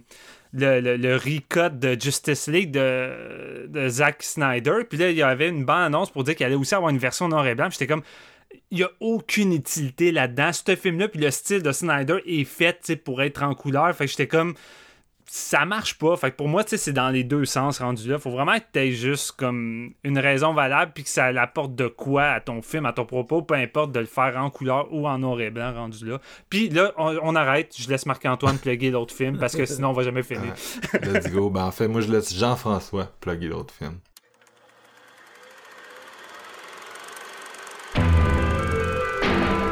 Il a 9 ans. Il s'appelle Thomas. C'est un surdoué. Il croit au Père Noël. Il a deux passions. Les ordinateurs et les super-héros. 24 décembre. Minuit. Caché sous la table de la salle à manger, Thomas attend l'arrivée du Père Noël. Mais ce qu'il ne sait pas, c'est qu'il est sur le point de vivre la nuit la plus terrifiante de toute sa vie. On va changer de registre un petit peu. On va faire un jump de 50 ans dans le futur, à peu près. Euh, 45, ouais, 45 ans dans le futur. Pour aller avec euh, le film 3615 Code Père Noël, qui a eu un magnifique transfert 4K par Vinegar Syndrome cette Ouh. année. Une excellente sortie. Euh, grabbez ça pendant que c'est le temps, parce que ça va être le genre de film qui va sûrement euh, Qui est- finir out of print. Là. Ouais. Qui est disponible sur Shudder aussi, pour les Mhm. gens qui l'ont pas vu puis qui sont sur un budget, là, ou qui aiment pas ça faire du blind buy à 40$. Euh, Ouais. c'est un, bon endroit pour y donner une, une première shot, mettons.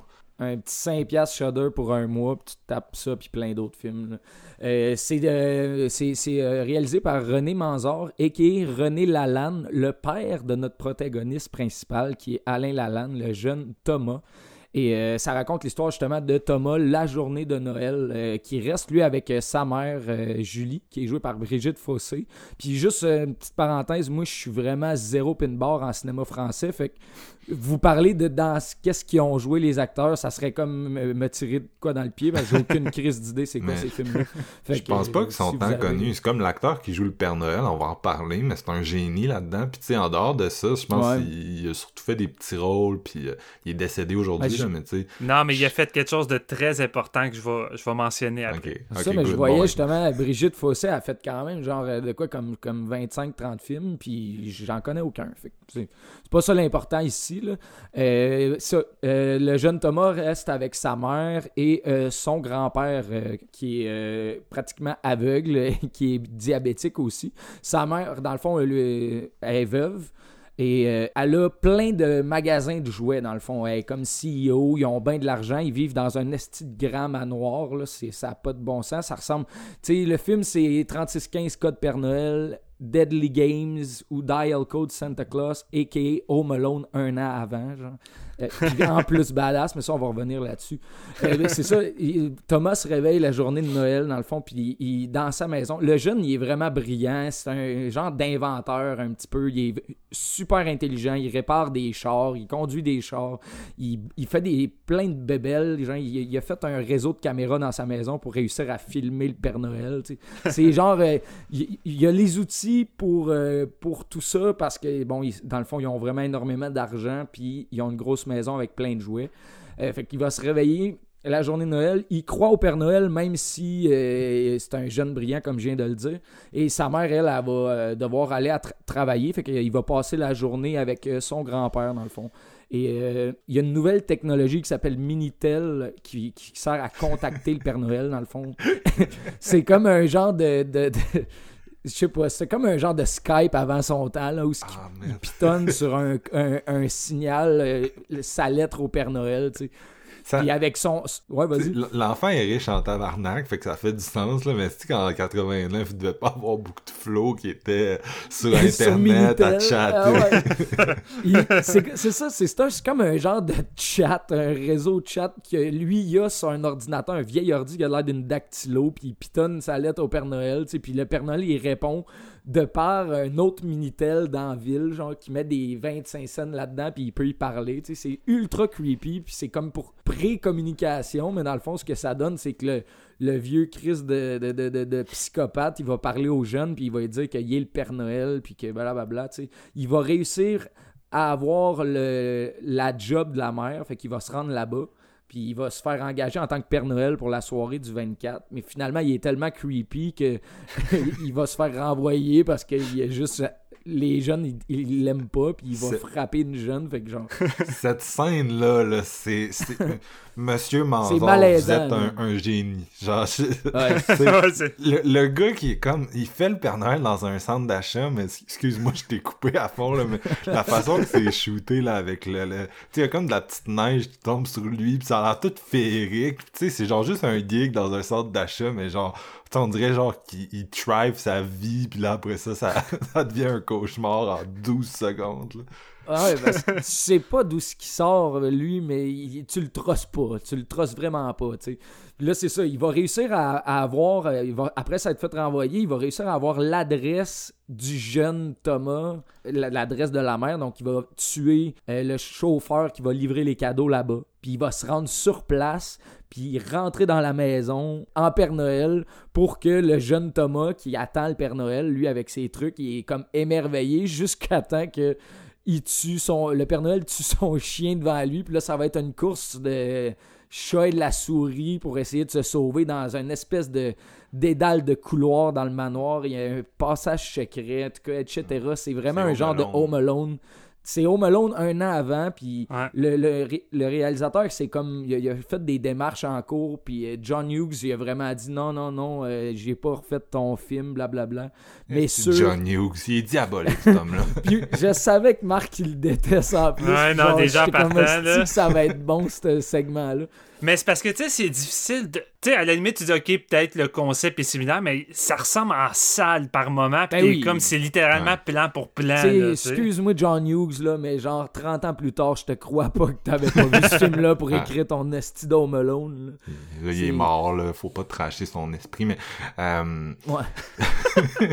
mais. euh, ah, Le gars, le gars il, il déteste tellement Noël, il démolit John Hughes dans l'épisode de Noël, puis il fuck les classiques de John Hughes de Noël. non, mais écoute, je viens de vanter ton film, puis je vais vanter celui à Jeff aussi, que j'ai beaucoup apprécié. Oh oui. ouais. Mais euh, on va donner une chose à Home Alone, c'est qu'ils ont beaucoup plus nailé un ton familial. Tu sais, 3615, c'est Ah, du ben génie, mais c'est beaucoup moins euh, le film que t'écoutes avec tes, tes, tes gamins, là, tandis que Home Alone, tu sais, ça reste, c'est du gros plastique, puis c'est vraiment... euh, Ouais. c'est devenu un méga succès, là, puis il y a une raison. La Ouais. raison pour laquelle ma mère m'a acheté Home Alone 1 puis 2 à 5-6 ans puis pas 36-15 Code Père Noël. Peut-être parce qu'elle l'avait pas vu, mais avoir eu ça quand j'étais jeune, j'aurais pas eu le droit de le regarder. D'après moi, là, je m'avais fait une petite idée là-dessus.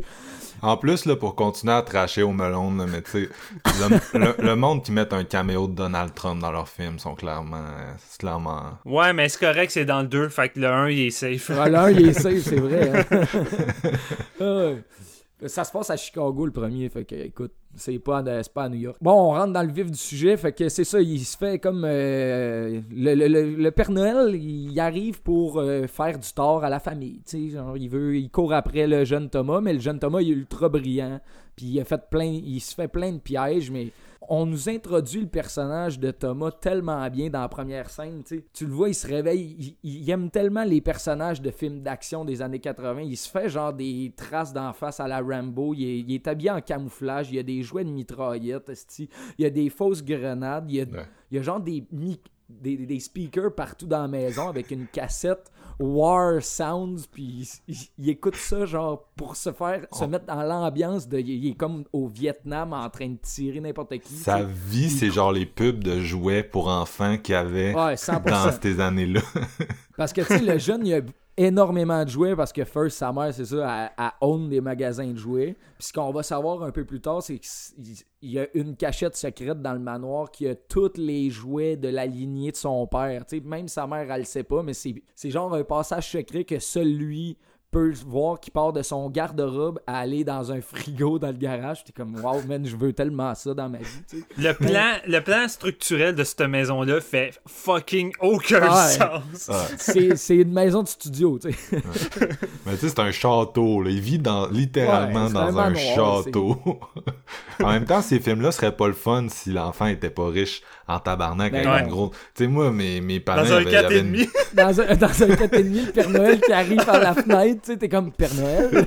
Là, ça finit là parce que le jeune est mort cinq minutes après, tu sais. C'est ça, mes, mes parents avaient une belle maison, là, mais tu sais, euh, euh, le, le Père Noël, il arrive ici, là, c'est comme, ça dure cinq minutes, là, tu sais, soit il meurt, soit je meurs, là, mais ça sera pas du gros C'est ça, il rentre dans la pièce, puis tu sais, d'un seul regard, il voit les 10 pièges éparpillés dans la patte, comme tu m'auras pas, là. C'est sûr que si je vois un Père Noël rentrer par mon 4,5 par la fenêtre, je- puis je le reconnais pas, je le pousse en bas avant qu'il réussisse à rentrer, man. C'est sûr qu'il est mort avant moi.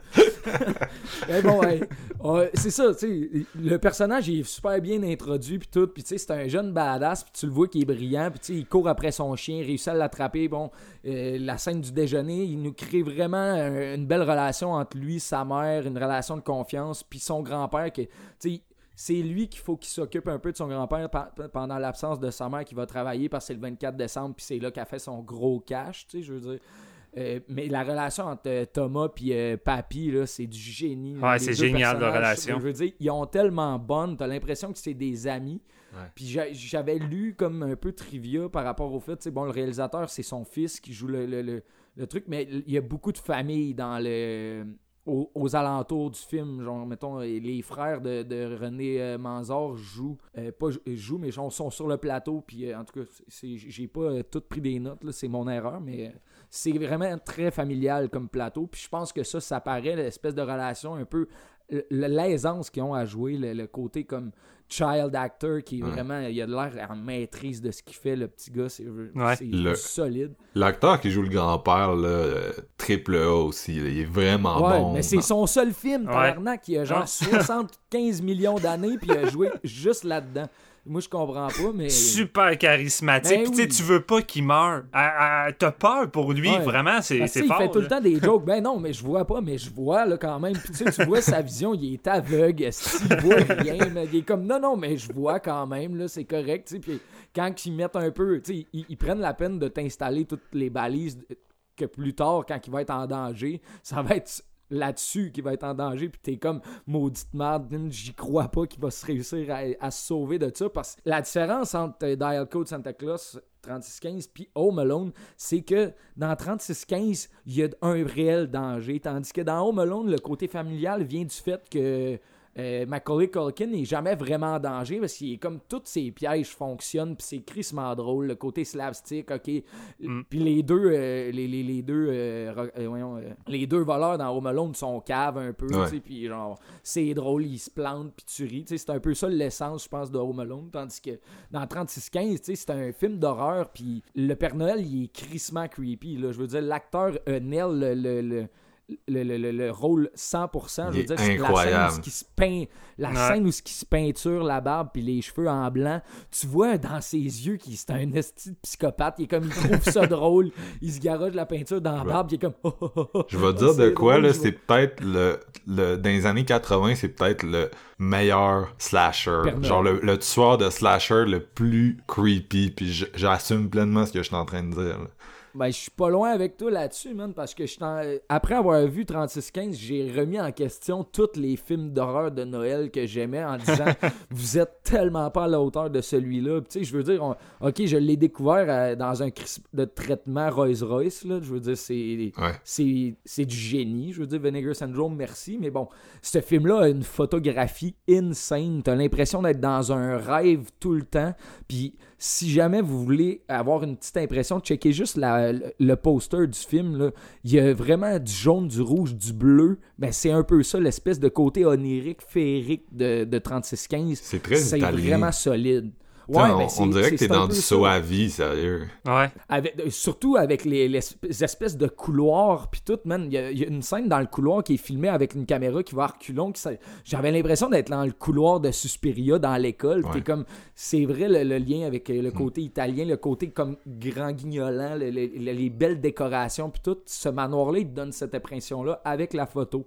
Puis c'est juste du génie, man. Je veux dire, même la, la, la- soundtrack, il y a un remake de genre. Euh, voyons, la petite tune de Queen. là. Comme euh, ça commence là. Tan, tan, tan, Mais c'est pas. Queen, ça, ça c'est Survivor euh, Eye of the Tiger. Ouais, Eye of the- excuse-moi, c'est Eye of the Tiger, mais c'est un remix de ce tune-là, mais Ouais, pas ouais. vraiment parce qu'ils ont changé Volé, trois accords. Ben oui, ils l'ont volé, man. c'est Non sûr. mais, non, mais non, mais je pense que c'est un cover, genre. euh, c'était pas un cover allemand ou de quoi de même. Il me semble la langue est même pas. euh, Ah, c'est- mais tu sais, c'est- je dis pas voler dans le sens comme je pense qu'ils ils sont faits euh, comme amassés en cours, mais c'est C'est le même riff, mais sur un autre. euh, un autre, Une autre na- tonalité avec ils ont switché des accords de bord, pis t'es comme ouais, I see what you avec le rhum en arrière, tu sais.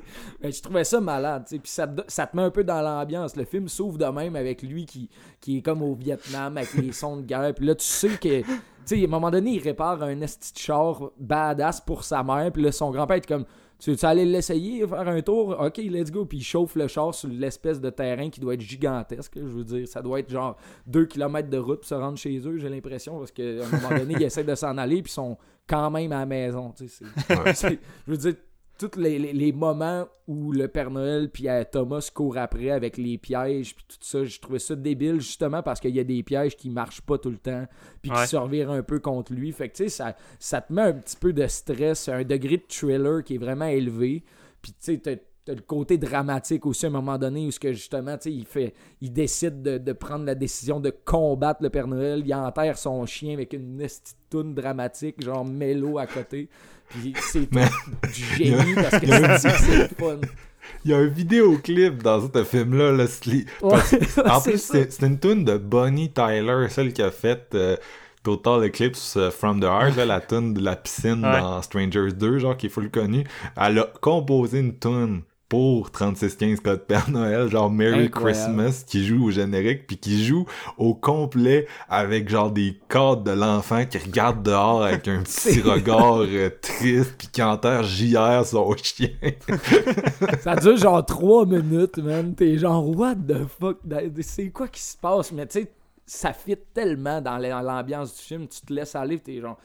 Jusqu'à à la finale, là, je vais comme prendre un break. mais J'ai l'impression d'être parti sur une cheer, mais c'est c'est du génie, ce film-là. C'est un de mes nouveaux films d'horreur de Noël préférés. Un de mes nouveaux films de Noël, point, Ouais. préféré. Parce que l'ambiance est tellement bien rendue, puis tu te sens crissement à Noël quand t'écoutes ça. Tu sais, je veux dire, c'est c'est le film parfait, en tout cas.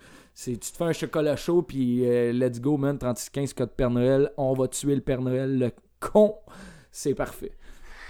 Je vais y aller, j'ai donné un peu mon avis à travers le tien. Euh, c'est ce 3615 Code Père Noël, j'en entendais parler depuis longtemps parce qu'on connecte quand même via Internet aux, aux Français amateurs de cinéma de genre. Puis là-bas, c'était perçu comme un film culte.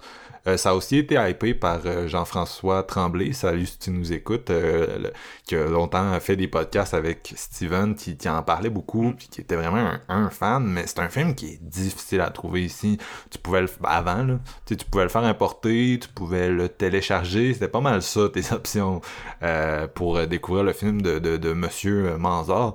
Euh, donc l'année passée, il est, revenu sur Shudder, puis là il est, il est sorti sur Vinegar comme Jeff le disait. Moi je l'ai vu l'année passée, j'étais vraiment excité euh, que Shudder nous sorte ça. Euh, J'ai été agréablement surpris. Là je le revois cette année, puis euh, c'est quasiment le trick or treat de Noël ce film-là. Là. Je, plus je le Ouais. vois, plus je l'aime. Ouais. Puis euh, c'est un, vraiment un grower pour moi. Tu sais, la première fois que je l'ai vu, j'ai vraiment aimé ça. Là, je l'ai encore plus aimé cette fois-ci. Puis euh, j'ai vraiment le feeling que ça va devenir un film que je vais ressortir à chaque année, comme Black Christmas peut l'être. Puis j'adore mon Black Christmas, ça reste mon, mon slasher Noël Ouais, numéro ouais. un. Mais c'est pas euh, c'est pas le film. C'est un film qui utilise Noël pour euh, une ambiance, créer une ambiance vraiment euh, glauque. Tandis pas que celui festif, tu sais. non, c'est ça. Tandis que celui-là est pleinement assumé, 100% ambiance de Noël, comme on disait. Euh, Le, le début du film avec l'esthétique de... Littéralement, là, tu sais, quand, quand j'étais jeune, euh, je pense, à Télétoon, il n'y avait pas le droit d'en mettre là, des pubs pour enfants à cause des, des lois québécoises, mais t'écoutais genre, euh, mettons, Pokémon en anglais, là, puis là, le- les pubs, c'était genre juste des grosses pubs de jouets, là, style, euh, tu sais, genre larger than life, là, qui avait un- comme vraiment une esthétique guns, de... C'est ça, tu sais, c'était comme c'était comme un il y avait un gros aspect euh, l'imaginaire, tu voyais les enfants jouer, mais tu sais comme si c'était genre la, la, la réalité un peu. Puis Ouais. euh, c'est ça aussi que 3615 va aller va aller chercher. C'est vraiment whack comme film, tu sais, le ton est vraiment étrange. Euh, le discours du film pour moi reste assez obscur. Je comprends comme semi c'est quoi le point. Est-ce que c'est un enfant euh, qui perd ses ses idéaux de gamin puis qui devient un, homme entre guillemets tu sais c'est- c'est ah, je sais pas mais je m'en fous un peu tu sais c'est ça l'affaire avec ce Mais film là ouais. c'est que c'est tellement bien exécuté que tu sais d'un côté ça fit totalement sur un label comme Vinegar qui a comme plein d'aff- de, de, de trucs un peu oddities un peu whack euh, sur son label. On en a parlé dans l'épisode d'Halloween. Mais euh, d'un autre côté c'est littéralement le meilleur film que Vinegar Syndrome a édité. Tu sais c'est c'est fucking bon. Puis il y a un côté très bricoleur, euh, Jeff, c'est je trouve ça intéressant ce que tu disais que toute sa famille a travaillé avec lui, puis c'était c'était son fils l'acteur principal, tu sais. C'est Ouais. assez impressionnant de voir ça quand en même temps c'est un film qui visuellement est aussi fou, puis qu'il y a une tonne de Bonnie Tyler, mais que d'un autre côté, c'est ça un aspect vraiment euh, homemade, puis je dis pas ça négativement, mais tu sais, t'as pas le feeling que c'est un film qui a été fait tant que ça dans avec une optique euh, full commerciale puis des producers notes puis euh, parce que s'il y avait eu des producers notes peut-être qu'on n'aurait pas fait un Père Noël qui poignarde un enfant avec un, Un couteau à bûche euh, ouais, c'est ça. puis mais c'est ça c'est c'est ok l'acteur qui joue le psychopathe je sais pas c'est qui je sais pas il vient d'où il a tellement bien ce rôle là euh, extrêmement creepy là. Puis il est creepy genre il s'assit puis il regarde dehors sur une chaise berçante puis il est creepy tu sais. C'est un gars qui a euh, d'un côté il nail vraiment l'aspect on sait pas ce qu'il va faire. Tu sais il vit un peu dans sa tête. Clairement genre il y a comme une espèce d'amour fucké de Noël. Il se prend pour le Père Noël. C'est jamais clair tu sais. Ils vont pas nous sortir euh, le diagnostic euh, de cinq pages du psychiatre là. On sait pas. On sait pas comment il vit cet homme là mais juste la façon qu'il est introduit une espèce de scène de bataille de boules de neige où il apparaît puis Oh my god, René Manzor, cet homme-là, il sait, il, sait faire du caméra work, là, il sait comment introduire quelqu'un, il sait comment gérer une scène, c'est incroyable. Il a le sens du plan qui frappe tout le temps, partout. c'est un, un dieu, je l'aime. Euh, mais non, c'est ça, son psychopathe, c'est ça, c'est parce je sais pas comment dire, tu sais, tu regardes ses yeux, puis il y a comme un côté bienveillant à sa stature, puis tu sais, c'est vraiment pas Ouais. tu sais, c'est pas Joe Spinell de Maniac, là, c'est pas euh, Whatever Dude qui jouait dans Silent Night, Deadly Night, c'est comme... Il va pas dans la surenchère. là. Non, c'est Non, ça, vraiment ça. pas. Puis même sa voix, tu sais, qui est vraiment posée, euh, mais ça le rend plus creepy. en tout cas, ils ont vraiment, ils ont vraiment bien réussi leur psychopathe. Euh, le grand-père est excellent. Moi, l'acteur que j'avais le plus de misère, c'est l'enfant. au début, il me gosse tout le temps. En plus, il y a une petite coupe longueuil, là, ça aide pas à, Ouais, à la Ouais, Hey, mais c'est le monette le plus épique, Mais ça, oui. là. Moi, j'aurais dit non à mes parents bien avant qu'ils soient rendus long de même. Mais ce que je pense qui est un qui témoigne de la force du film, c'est le fait qu'à toutes les fois que je l'écoute, euh, au- l'enfant au début, je suis comme ah, il- tu sais genre c'est qui cet enfant-là, genre qui vit dans une pub de jouets, qui utilise Internet, mais qui en même temps il croit au Père Noël, mais genre il est comme surdoué, mais il a 10 ans puis il croit au Père Noël. Puis en tout cas c'est tellement bizarre son, son traitement, mais à- après comme le premier 25 minutes, il se passe le, le réalisateur met tellement le personnage en danger, puis ça devient tellement concret, comme disait JF, qu'à un moment donné, t'as pas le choix de t'attacher, puis il y a une coupe de grosses scènes. Euh, une scène où il pleure puis il appelle sa mère sur le toit de, enneigé Ah, il est de bon la dans les, maison. les Ah, moments ouais. de même, hein, Ah. vraiment. là. Avec le gros travail de Gru encore là, parce que je dis le, le- le- la caméra à René, euh, c'est vraiment hot là. La musique, puis la grosse neige en coton, style euh, j'ai jamais vu de neige de ma vie là. Puis euh, Ah, l'enfant ouais, il- pleure sur le toit, puis tu sais c'est ah man c'était bon, puis tu sais quand son grand-père est dans l'armure, puis il essaye de lifter l'armure, puis ça marche pas parce que c'est un enfant, il réussit à nous, tu sais d'un côté il nous montre toute son espèce de toughness puis tout son univers d'enfant, mais éventuellement il craque l'armure euh, sans mauvais jeu de mots puis euh, c'est ça il nous montre l'enfant dans sa vulnérabilité puis l'acteur est bon pour jouer les deux tu sais il est bon pour jouer l'action il est bon pour jouer la vulnérabilité c'est ça qui va faire qu'éventuellement ça marche vraiment pour moi. Puis ce que j'aime de sa construction tu sais, je disais souvent un slasher, c'est un film d'action, c'est de quoi que moi je dis souvent. Euh, dans ton style de mise en scène, c'est très physique, c'est un genre qui se rapproche plus de l'action qu'un film de fantôme parce que euh, c'est ça, c'est du monde qui se court après, c'est des coups de couteau, c'est des. Tu sais, c'est- le, le même vocabulaire que si tu faisais un film de, de, de combat, tu sais. Puis c'est. Il a vraiment assumé ça dans ce film-là, parce que c'est ça, d'un côté, c'est un fan de, de slasher, de l'autre côté, c'est clairement un tripeux de cinéma italien, comme je disais, là, il y a vraiment un côté onirique euh, Mhm. prononcé, euh, à vie, là, un espèce de mélange entre. euh, euh, c'est quoi Bloody Bird, Stage Fright, en tout cas, Stage un, un des Fright, douze. ouais. Stage fright, ouais. Il y a vraiment un côté stage fright, puis en même temps, il y a vraiment un côté euh, ce que Soavi a fait après l'horreur, parce que lui aussi a versé éventuellement dans le cinéma euh, familial. Puis aussi, c'est ça, il y a vraiment un côté cinéma d'action, là, tu sais, il y a une espèce de parodie de Rambo, mais qui ultimement, avec la qualité de la mise en scène, c'est plus tellement une parodie, là, tu sais, il y a des filets dans la maison, puis le kid avec son Nerf gun, puis son petit bandana, mais euh, les grosses scènes d'action, de poursuite sont vraiment intenses, le montage est exceptionnel, Euh, à un moment donné, ils sont dans le char, puis genre, ils ouvrent la porte de garage, le Père Noël est là, l'éclairage est tout Ah, le temps c'est malade, ça, top cette notch. Euh, on est tout le temps en train d'iconographier euh, le, le bonhomme. Il y a une scène qui me fait capoter comment c'est hot. Là. Moi, j'aime ça. J'aime ça les poursuites d'un slasher. Puis euh, une de mes préférées, je le dis souvent, mais c'est euh, Leatherface qui court après. euh, après sa Ben oui. victime à la fin de, de. Texas, là, c'est comme dur à battre. Mais là-dedans, il y en a une où il court après le chum euh, du personnage principal qui Ah, apparaît dans, dans la porte, puis là, il court, puis il Ah, monte sur son bike, puis t'as juste le Père Noël qui court après, puis comme on disait, c'est une immense... La maison est immense, là, c'est un domaine de Versailles, esti, mais le, le, le flow, il, il ride dans la neige, puis à un moment donné, il se pète la gueule parce que c'est de la glace, puis t'as juste le Père Noël qui court après. La façon que c'est monté, euh, puis encore là, euh, travail de caméra, Wow, wow. Fait que bref, c'est c'est un film qui est très physique, très intense, très vivant émotionnellement.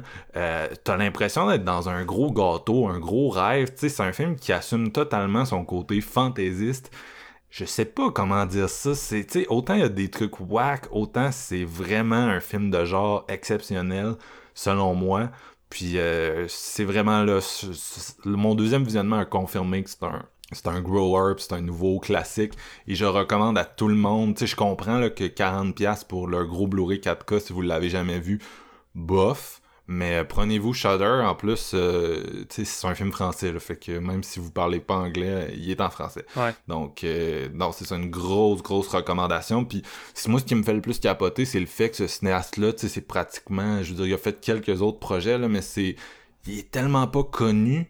Puis ça nous rappelle que la France puis le Québec, on a vraiment ce problème-là là, de élever nos, nos cinéastes de genre. Ce gars-là, il aurait dû avoir une grosse carrière. Je suis désolé, il aurait fait ce film-là aux États-Unis, il aurait eu une grosse carrière. Tu sais, c'est vraiment, vraiment, quelqu'un vraiment. là, qui a le cinéma dans le sang. Et ça, je le dis souvent, mais ça s'apprend pas. Puis Christ qui est bon. Christ qui est bon, c'est ça. Fait que c'est- C'est- c'est- Ce film-là, là, c'est son haute ta- tension, puis il aurait, Ouais. il aurait eu la carrière de Aja, là. c'est sûr. ça. Clairement. Non, clairement. c'est ça. Puis, tu sais, en- c'est ça. En, en France, on voit souvent t- cette espèce de destin-là.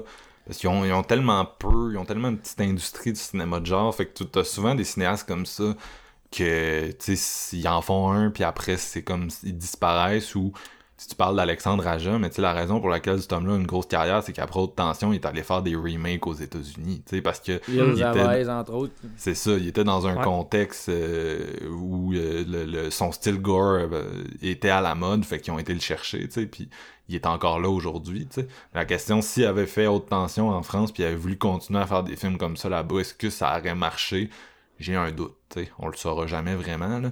Mais en tout cas... euh, Le cinéma de genre rush en France, euh, Ouais. beaucoup, parce qu'on dirait que les gens supportent pas leur, ci- leur cinéma de genre. Même chose au Québec. Là, pour moi, on est vraiment dans la même problématique qu'eux. Mais euh, on n'a pas vraiment un... On n'a pas René Manzard. Là. On en a une couple là, qu'on a laissé tomber. Là, mais monsieur... Ben euh, oui, Eric Canuel. ah, mais, en tout cas, Eric, Eric c'est un autre gars qui est allé aux States. Là, puis écoute, il vit. ouais, ouais, non, je sais, mais de toute façon, c'est une blague. Mais Pour moi, euh, Eric, c'est pas René. là. en tout cas, bref, c'est c'est vraiment dommage qu'il ait, aussi peu euh, fait de films. Puis que ce qu'il a fait est aussi peu accessible parce que... euh, damn, damn. Damn. Bref, Steven, je te laisse y aller. là. Bon, écoute, euh, on, on se répète, on se répète, c'est un tour de, de- de chapeau, mais chapeau, chapeau à Vinegar Syndrome de sortir des bombes comme ça, des boulamites. Là. Il arrête pas de sortir des petits bijoux euh, que, qui ont sombré dans l'oubli puis que, qui sont juste pas accessibles. Puis celui-là, c'est pas mal leur gros, euh, leur gros morceau. là. Puis surtout là, dans une édition 4K de fou, c'est un achat incontournable à mes yeux. Mhm. Et un classique de Noël, évidemment, parce que, écoute, ce film-là, c'est genre la suite de Silent Night, Deadly Night qu'on n'a pas eu si le grand-père s'évadait de l'asile puis qu'il il décidait de devenir un, un Père Noël tueur parce que fuck que l'acteur y ressemble. Puis un coup que le, il se met sa petite kékane de barbe blanche puis tout ça, là, je, je vois le même personnage, c'est dingue. Puis je me dis, hey, j'ai envie de relier ces deux films-là, ça serait malade. Euh, ça serait fou. Mais sinon, écoute, euh, vous, vous l'avez dit, mais c'est un film qui est tellement weird dans son ton. Ce gars-là, là, il a juste voulu mixer tout ce qu'il aime sans se soucier de la cohérence de tout ça parce que, il, il a envie de faire un film d'horreur avec un enfant. En même temps, il a envie de rendre hommage puis faire un film d'action au genre qui adore des années 80. Fait que, tu sais, t'es dans du commando avec Arnold, t'as une séquence, c'est identique. Le jeune s'habille puis il s'équipe comme Arnold dans commando avec la, même expression faciale. T'as du montage, euh, comme Marc le dit avec la tune de Bonnie Tyler, mais tu sais, t'as, t'as du montage qui sort d'un Rocky 4 puis dans des gros films d'action des années 80, mais ça clash entre les moments plus enfantin d'un film où que avoir eu 7 ans puis voir ce kid-là, je suis très prêt. Je suis comme, waouh, moi aussi, je veux des jouets de gun, tout Ouais, ça, ouais. mais tu bascules tout le temps entre, là, t'es rendu dans, dans du, de l'hommage à Commando qu'à 7 ans, je je suis pas sûr que j'aurais peut-être saisi. Puis ensuite, tu reviens au film d'enfant pour arriver au film d'horreur avec le Père Noël qui gifle une petite fille de 7 ans. C'est comme, wow, c'est le genre de film qui a pas de cohérence dans ses tons, mais fuck, je m'en calisse. C'est bon. c'est tellement trop bon de mélanger tout ça. Et le, le moment fort, moi, une des scènes qui me fait triper, c'est là où que tu sens réellement le danger, puis là, t'es comme, ok, man, on est vraiment rendu dans le gros film d'horreur, puis on n'est plus dans le film enfantin. La scène du chien. J'ai jamais Ah, vu un c'est chien se faire tuer comme ça dans, dans le film, puis ce moment-là, quand il arrive, t'es comme, ok, fini le niaisage, le danger est là, puis c'est un vrai killer parce que. Oh my god! le- Puis t'as le kid qui est en dessous de la table caché qui voit ça, qui. Écoute, vous, vous n'avez plus ou moins parlé, mais le synopsis, c'est du génie!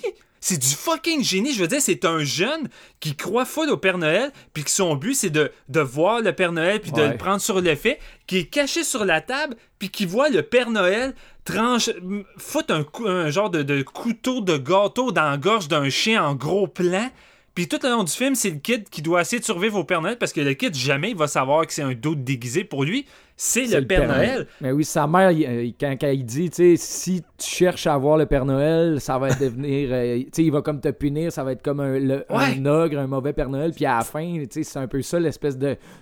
Quand il parle pas, l'espèce de. Il réfléchit à ça, puis il est comme, mais c'est parce que j'ai essayé de voir le Père Noël. Réfléchir, c'est un euphémisme, là. J'aurais plus tendance à dire traumatiser. Jeff. Ouais, non, c'est ça, mais je veux dire. Je veux dire, ce film-là, il est là pour traumatiser les jeunes qui croient, qui croient au Père Noël. Puis le dernier plan de ce film-là, le jeune dans les bras de sa mère qui se rend compte qu'il vient de tuer le Père Noël, qui est genre détruit psychologiquement, comme dans un film d'horreur, crissement mature. Wow! En même Chapeau! temps, tu sais, toi, tu le sais que c'est pas le Père Noël en tant que spectateur du film, là, même si tu voyais ça enfant, tu sais. Oui. C'est évident que c'est un psychopathe, là. Non, non, mais c'est sûr, mais je veux dire, d'un point de vue du, de, la, de la psychologie du jeune, pour lui, c'est le Père Noël. le Père Noël. Ah. C'est ça. Fait que c'est. c'est- c'est- Wow, moi, Puis en c'est. plus, c'est le Père. Noël, il arrive par la cheminée, tu sais, je veux dire. En plus. Tu sais, ça- psychopathe, là, il défonce pas une fenêtre, il arrive par la cheminée. là. Mais ça, cet- aspect-là, j'ai tout le temps eu plus de misère à y croire parce que je suis comme, tu sais, il est trop bright à tous les niveaux pour être traumatisé que le Père Noël ait essayé de le tuer. Je sais pas si vous comprenez ce que je veux dire, mais tu sais, maintenant, Ouais, mais je veux dire- allume, là, c'était capable de te servir de- d'internet puis de chatter puis de Écoute. brancher un serveur, allume, là. Non, mais je veux dire, c'est un, un enfant génie qui est capable de créer des choses, de se débrouiller, mais ça reste un enfant. Je veux dire, tu le vois jouer avec ses jouets, puis s'imaginer qu'il est dans une guerre, puis il met des, des trucs comme ça, comme un, enfant normal. Fait que, tu sais, pour moi, j'avais pas de la misère à, à croire qu'il croit un Père Noël. Tu sais, oui, c'est un génie, oui, il construit des affaires, mais fuck, ça reste un enfant avec, une avec un imaginaire. euh, Chris, euh, grandiose, parce que tout le début du film, c'est ça. Tu le vois, lui, enfermé dans son monde gigantesque de château imaginaire, à s'imaginer qu'il fait des gunfights avec euh, Il du y a un monde, fucking pont suspendu dans le sous-sol de sa maison, dans un passage secret. Je veux dire, il- c'est normal qu'il y ait l'imaginaire euh, plus grand que ça, autres. c'est ça. Sinon, c'est le genre de film, écoutez, vous mettez le scénario de côté, puis c'est un film où que c'est l'exécution qui est sur le devant, puis c'est le, c'est le côté festif du divertissement qui est haut la main, ou que c'est juste une longue poursuite pendant une heure, non-stop. C'est une Ouais. poursuite qui accumule des moments fatidiques, des idées de visuels, de mise en scène incroyables. Tu sais, le, je- je veux dire, le cinéma de genre, à cette époque-là, ça devait être euh, autant difficile que ça l'est aujourd'hui, pour le cinéma français, mais René Mazar, il est crissement ambitieux. Le château, c'est une maquette, là. Tu t'as pas les moyens de tourner dans un château de même, mais la façon qu'il filme ça, à un moment donné, tu t'oublies que c'est une maquette, puis tu crois à tout ce que tu vois, puis il y a des idées de mise en scène, euh, puis visuel qui est juste fou. Ce gars-là, il a un amour pour le genre tellement contagieux à travers sa caméra que tu fais juste embarquer là-dedans, puis t'es comme, man, à chaque plan, il y, a, il y a des idées de folie, de génie, puis même si ça fait très italien, il y a vraiment un côté. Tu sais, les Français ont vraiment un côté fou dans leur mise en scène, puis un style visuel qui leur est propre. Tu sais, un peu comme Genet. Tu sais, il y a personne d'autre qui fait du cinéma comme Genet. Il y a vraiment comme un, un style vraiment à lui. Puis tu sais, je trouve que ça fait ça aussi avec 3615. Tu ça a une coreux de film américain dans ses hommages, mais en même temps, c'est très français dans son identité. Puis euh, ça a sa propre personnalité. Ça ressemble pas à grand chose aussi. Tu sais, ça, pige, mais en même temps, ça, c'est sa propre chose.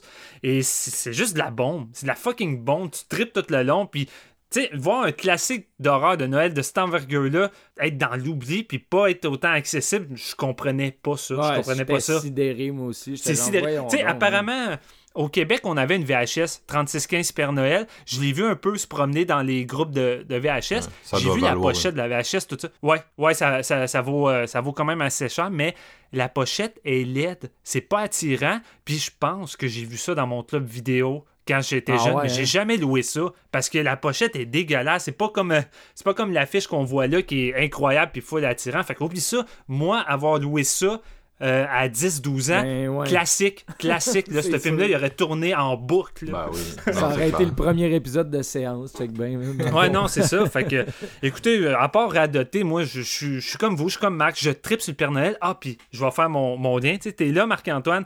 Pourquoi on l'a pas vu dans d'autres choses? Il est tellement bon. Ce gars-là, sa grosse carrière en tant que tel, c'est un doubleur. Puis dès que tu l'écoutes, là, quand t'as grandi jeune à écouter des films des années 80 doublés en français, ce qui était mon cas, c'est la voix de Michael Douglas. Puis maudit que tu l'entends quand il parle Ah. là-dedans. C'est Michael Douglas. Euh, puis il a doublé beaucoup Kurt Russell, Robin Williams, euh, Chris Cooper, Jeffrey Rush, Willem Dafoe. Tu sais, c'était un gros doubleur. Puis veux, veux pas, tu sais, oui, au Québec, il y a des films qu'on doublait nous-mêmes, mais dans les années 80, on avait beaucoup de doublage de la France. Fait que c'est pour ça que sa voix, pour moi, était familière. Fait que quand j'ai revu ce film-là, quand il parle sa première phrase au début, je fais Ah, c'est Michael Douglas! je, je capotais, puis c'est ça, ce gars-là, il a eu une, une carrière incroyable dans le domaine du doublage, puis écoute, c'est pas pour rien qu'il est autant bon en, Père Noël, tu sais, en même temps. Tu veux, veux pas, je pense qu'on. C'est plate parce qu'on on écoute beaucoup des films en version originale, c'est normal. Je veux dire, on, préfère ça pour la, la prestation d'acteur, mais être doubleur, c'est crissement difficile parce que c'est une performance d'acteur en soi. Faut que tu Ouais. arrives à acter par ta voix, à recréer ce que tu vois à l'écran. Puis ce gars-là, vraiment, euh, ça a été un des meilleurs doubleurs qui a accompagné mon enfance. Puis vraiment, là, euh, ça se ressent. euh, en termes- parce que tu sais, son, son jeu là-dedans est pas très verbal, il est très physique, mais clairement, ce gars-là, il avait le sens de l'acting autant physique que verbal, puis c'est très dommage Ouais. Qu'il n'a pas eu une carrière plus forte dans, dans le cinéma en tant qu'acteur visuel. Mais écoute, sa, sa voix a bercé vraiment mon, mon enfance. Puis là-dedans, c'est peut-être son seul rôle, mais fuck, c'est un des rôles les plus mémorables qu'il peut avoir fait dans Une sa des- vie. Puis ça va me rester en tête. Là. une des scènes où ce qu'on voit vraiment dans ses yeux que c'est un psychopathe puis c'est une de mes scènes préférées c'est la scène du petit train genre tu crains que le train puis genre comment c'est filmé avec les espèces de plans man où ce que le train a de la plus grand que nature qui s'en va puis tu sais la, la même tune qui joue puis là tu vois le Père Noël qui prend le train puis il est comme oh oh, oh, il le recraint puis il le repart puis là t'es genre what the fuck man? C'est comme puis digne d'un asile Ouais, vraiment. Puis tu sais, tu parlais de- des pièges du jeune qui se retourne contre lui. Hey, là, là, méchante bonne gestion du suspense de Ouais. ton piège, là, euh, il est Il pas tant pas, bien là. calibré, là. Non, c'est ça, parce qu'il fait tout, tu sais. Tu vois, les- comme je disais, c'est lui qui a fait l'espèce de réseau de caméras, puis il y a une espèce de brassard là, qui se met sur le poignet, puis il pitonne sur des pitons, puis ça y dit où est-ce que le Père Noël y est, parce qu'il y a genre des angles de vue partout, tu sais. C'est fucking brillant, mais genre zéro qu'un kid peut avoir ça chez eux, mais tu sais, il se sert de ça pour réussir à aller comme... euh, il- parce qu'il faut, il faut qu'il aille pogner le téléphone pour dire à sa mère qu'ils se font attaquer parce que sa mère, elle, elle, elle s'en vient de travailler puis elle va, arri- elle va arriver dans la maison puis il y a un tueur, tu sais. Mais genre, il se sert tout de ça pour vraiment éviter le Père Noël, mais finalement, ça merde. Puis là, c'est ça, il fait des, des pièges pour... Mais c'est pas les pièges d'Home Alone, là, tu sais. C'est comme, ah, man, finalement, ouais, t'es fucking brillant, c'est une bonne idée, mais ça a pas marché. Puis là, ben, le Père Noël s'en vient vers toi puis il veut te tuer, là. Il veut pas rien faire d'autre que te tuer. Fait que Non, c'est ça. Le tu- de ce film-là est solide. C'est tellement kitsch à la fois, tu sais, tous ces gadgets, euh, ces affaires, tu sais, c'est très euh, ancré dans son époque, puis très, euh, sais, plastique, kitsch, Ouais. cheesy, mais comment je pourrais dire ça, c'est du, c'est- du fast-food. Puis tu sais, quand je regarde des films, il y a eu une passe, que c'était ça la mode, la mode d'essayer de recréer les années 80, puis le, le, le puis ces choses-là, puis souvent, ça me laisse indifférent parce que c'est une... Il essaie de recréer la pastiche, mais euh, en même temps, le fond est tellement vide, ça me laisse tellement de froid que là, avoir un petit bijou comme ça, que ça rassemble tout ce que les fans du genre peuvent aimer. Je veux dire, là-dedans, c'est un film d'horreur de Noël euh, en slasher. T'as des meurtres, t'as quand même un peu de gore. T'as un film d'action en même temps avec les, les montages typiques de l'époque. T'as, t'as tout avec des tunes. Je veux dire, ce film-là, ça rassemble exactement tout ce que les gens peuvent aimer du cinéma des années 80 dans un espèce de mélange fucked up incohérent, mais Chris qui est juste jouissif. Fait que, clairement, les gens qui aiment les années 80, pitchez-vous là-dessus, Ah là, parce ouais. que c'est, c'est un classique de ce genre-là. là. 100%. Hmm, non, c'est clair. Puis, euh, tu sais, juste le côté armé est comme accentué par le fait qu'il faut comme qu'il porte son grand-père partout, genre, puis qu'il le sauve tout le temps. Ouais. Genre, tu sais, son grand-père est vraiment sympathique, mais c'est ça, comme Jeff disait, Mm. il, il est rendu euh, quasi aveugle. Fait que, tu sais, dans une situation aveugle. de slasher, tu sais, ça marche pas, tu sais. Fait que le grand-père, il est comme, il est comme un peu impuissant, mais tu sais, genre, mettons que ça aurait été un, un jeune enfant, un bébé, genre, ça aurait pas été pareil, parce que, tu sais, le grand-père, il Ah, je veux non. dire, il il il est invalide physiquement, mais tu sais, il est, tout là euh, mentalement, comme Ah, personne. là. Fait que, sais, wise, mais ça donne des interactions intéressantes. Il sait qu'il peut pas l'aider, mais en même temps, il, tu sais, il, il est comme genre, fuck, c'est genre un enfant de 8 ans. Ouais, puis c'est plus intéressant que si euh, il, il avait été seul. Tu sais, je pense que ça l'aurait Ouais, enlevé. euh, ça- non seulement ça aurait enlevé un élément de danger, mais ça aurait enlevé un côté plus. euh, plus jovial. Tu sais, t'as des personnages que t'aimes, là, c'est ça qui est le fun. là. Tu sais, quand son petit ami arrive en BC puis il surprend, tu lui, tu t'en fous. Le Père Noël court après, il pourrait le tuer. C'est comme, bah. Mais leur relation est tellement cool, par exemple, à aux deux kids, t'es comme genre, ah, c'est toi le barjo, hein, tu crois pas au Père c'est ce que tu dis qui est stupide. Puis genre, il est comme, ouais, je veux plus jamais te parler, va-t'en. Finalement, il revient pour l'aider parce qu'il écrit sur son Minitel, tu sais, genre, hey man, euh, suis dans la merde. Ouais, c'est tellement du génie, le- l'espèce d'appareil 3615 Père Noël qui sert à, à communiquer entre personnes. Puis tu sais, t'as le jeune, ah oui, c'est toi le vrai Père Noël. Puis là, à l'autre côté, c'est l'équivalent du pédophile qui est en train de, de pogner un enfant à travers de ça. Puis t'es comme fuck, man. euh, be- belle pub, ça. ça. Tu montres ça aux enfants qu'il faut pas parler aux étrangers. Tu, tu fais un condensé de 30 minutes de 3615. Puis euh, oublie ça, traumatisme assuré. Clairement pour ça que ça existait pas quand on était jeune, ces bébelles-là. genre, Non, comme- c'est ça. Nous autres, on What? se tapait Home Alone avec Donald Trump et John Hughes. malheureusement, malheureusement. Fait qu'écoutez, les gars, euh, vous m'avez introduit un film qui a ramené un peu d'amour de Noël en moi. Je vous remercie. Let's go. Yeah! Hey, c'est pas loin du 4.5 pour les auditeurs. Ça. Ouais, moi, c'est un vais- 4. Suis comme, man, c'est, ça va devenir mon film quasiment préféré après Black Christmas parce que lui, c'est in- intouchable. là, mais bon. J'avais mis 3.5 l'année passée, puis en le réécoutant, j'étais comme, ok, man, t'étais pas, t'étais pas généreux, mais je pense juste que, tu sais, les, les défauts m'avaient comme plus gossé, tandis que là, je savais vraiment Ouais. ce que j'allais voir la deuxième fois, tu sais, fait que ça, je dirais que là, c'est vraiment un gros 4, puis euh, euh, Vinegar Syndrome a sorti un autre euh, des très bons slashers de Noël oubliés, Christmas Evil. oui. Si vous voulez vous faire un double Ouais. feature, là, 3615 et Christmas Evil, euh, que vous avez vu aucun des deux, vous êtes in pour une solide soirée d'horreur. Christmas Evil que j'appelle euh, Joker avant Joker parce que c'est bizarre là, mais tu sais c'est un comme un c'est un autre gars euh, pas tout là là qui qui a une relation étrange à Noël, tu sais, puis qui travaille euh, dans l'industrie, puis il, il va comme virer fou, mais ça ressemble vraiment à, à Joker là. Euh, Bien sûr, l'acteur est peut-être un peu moins bon que Joaquin Phoenix, mais tu sais. En tout cas, tu sais, Joker, ça prenait tellement sérieux, puis c'était tellement gros, là, c'est, c'est du Vinegar Syndrome euh, slasher de Noël un peu, mais euh, vraiment bien écrit et interprété. J'ai été surpris, je suis surpris que les deux films dont je parle maintenant soient oubliés par rapport à Silent Night, Deadly Night et sa suite, que j'ai toujours trouvé euh, énormément overrated, mais on dirait que quand on parle de slasher de Noël, tout le monde parle juste de ça, là. Euh, mais il y a vraiment des, des- des bons petits euh, films cachés derrière euh, ces gros noms-là. Euh, fait que je vous les Puis recommande Christmas fortement. Evil est sur Shudder aussi, si je Ouais. me trompe Ouais, pas. ça se peut. Moi, c'est là que je l'ai vu l'année passée, mais euh, c'est, c'est, c'est un film Vinegar, là. C'est une ressortie, euh, une réédition Vinegar, donc euh, de, trouvez-le de la façon que vous préférez, mais euh, je, vous le, je vous le conseille, euh, je vous le conseille fortement. Ça nous amène à notre troisième et dernier film. I've always known I would marry Rich. Why should I be ashamed of that? There's nothing to be ashamed of. As long as you love him. Well, I believe we have some power over who we love. It isn't something that just happens to a person. I think the poets might disagree. Well, I'm not a poet. I'm just a woman. And as a woman, there's no way for me to make my own money. Not enough to earn a living or to support my family. And if I had my own money, which I don't, that money would belong to my husband the moment we got married. And if we had children, they would be his, not mine. They would be his property. So don't sit there and tell me that marriage isn't an economic proposition because it is. May not be for you, but it most certainly is for me. Donc, euh, cette année, euh, la magie de Noël s'opère sur moi. Premièrement, je pense que je vais faire un mea culpa. Là. Je, Little Women 2019. C'est un film qui est sorti l'année passée.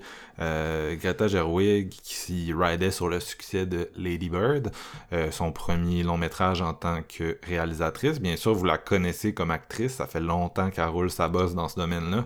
On l'a beaucoup vu dans des films de Noah Baumbach, entre autres. Elle a aussi fait... euh, elle était dans The House of the Devil, c'était la chum de la, de la, Ouais. de la gardienne, c'était à, tout, à ses tout Ah, débuts. ouais. À ses tout Ouais, c'est vrai. Fait que la chum de la gardienne de The House of the Devil a maintenant réalisé mon, mon film du jour. Euh, que c'est ça, Greta qui euh, a passé à la réalisation. Lady Bird, ça a été un gros succès. Si je me souviens bien, la première année qu'on a fait notre top 10 annuel, c'était ton numéro 1, Jeff. Est-ce que t'a- t'assumes encore Ouais. cette place après J'adore euh, Lady Bird, puis j'étais vraiment excité de, de voir euh, Little Woman justement pour l'épisode parce que c'est un film que j'avais planifié de le voir au cinéma l'an dernier. Finalement, Euh, écoute, euh, je sais pas pourquoi, mais bon, ça c'est pas arrivé. Puis finalement, ça m'était sorti. Puis là, c'est toi qui me l'as vendu à cause de Amazon Prime. Fait que j'étais très content. Ouais. Parce que c'est un film qui est sorti à Noël l'année passée au cinéma. Euh, fait qu'en partant pour le mettre dans un top de fin d'année, c'était assez serré. là. On avait une semaine pour le voir au cinéma. Euh, moi, je l'ai pas vu justement à ce moment-là. Je vais vous le dire pourquoi. Lady Bird, c'est un film que j'ai apprécié, mais ça m'a pas charmé. tu sais. Je... D'ailleurs, je l'avais vu avec ma, ma copine, là, la même qui a fini par écouter un film en noir et blanc avec moi, mais euh, elle avait vraiment pas aimé le film. Elle avait vraiment détesté le personnage principal. Puis je pense que ça avait aussi affecté mon mon visionnement. Euh, puis Little Women, en français, c'est les quatre filles du Docteur March. Vous connaissez peut-être ça. Louisa May Alcott a écrit ça. Euh, c'est un roman qui est vraiment connu. C'est un qui a été. euh, tu sais, le genre de roman que les anglophones lisent au secondaire. C'est ce genre d'affaire-là qui est vraiment. C'est plus connu que. C'est larger than life. Et ça a été adapté des tonnes de fois au cinéma, en mini-série. On peut remonter très loin dans le temps là, pour trouver des adaptations.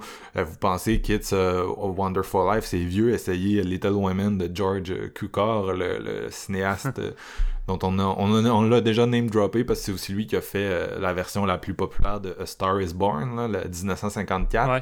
Mais il a aussi fait une adaptation de Little Women euh, avec plusieurs grosses actrices de l'époque. Fait que ça a été adapté souvent. Moi, la seule version que je connaissais, parce que je l'avoue, j'ai jamais lu le roman, c'était celle de Gillian Armstrong. Euh, elle aussi, tout est dans tout, mais Gillian Armstrong qui a plusieurs films euh, dans la, la, la fameuse section Nouvelle Vague australienne là, de Criterion, euh, qui avait sorti de la Nouvelle Vague, euh, elle avait sorti de son pays, puis qui avait été faire euh, une adaptation de Little Women, qui était très difficile à faire dans les années 90 parce que les studios s'en rencontrent crissaient d'un film qui présente la vie des femmes puis qui a principalement des actrices dans, dans les rôles. C'était euh, Winona Ryder là, qui menait à cette époque-là la- la- la- le casting. Il y avait aussi un jeune Christian Bale dans le rôle de... de dans le rôle euh, masculin euh, le plus important de cette histoire-là. Euh, Susan Sarandon qui jouait la mère, il y avait Claire Danes. Fait que c'était quand même... C'est un film qui est devenu culte, mais qui a jamais... le studio l'a pas vraiment supporté, puis c'est un truc que de nos jours est, vraiment apprécié, je pense, des gens qui le connaissent, mais tu sais, c'est jamais... Ça, ça, en tout cas, ça a pas été porté comme ça aurait pu l'être, par un, un studio qui est 100% derrière un projet. Là. Vous savez comment la game marche, on en parle assez, assez souvent, euh, merci. Fait que pour ces raisons-là, moi j'avais vu le film de 94, j'avais aimé ça, mais c'est- tu sais, c'est le genre de film que tu veux tellement aimer, mais qui manque un petit quelque chose. Tu sais, c'est vraiment un bon film, mais tu sais, Ouais. moi, ma communauté Letterboxd adore là, Little Women 94. Genre, il y a des Ouais, reviews, là, des rave reviews là, sur mon. Mais de, de la part des gens que je follow, des 5 sur 5, puis j'ai pas réussi à trouver cette magie-là.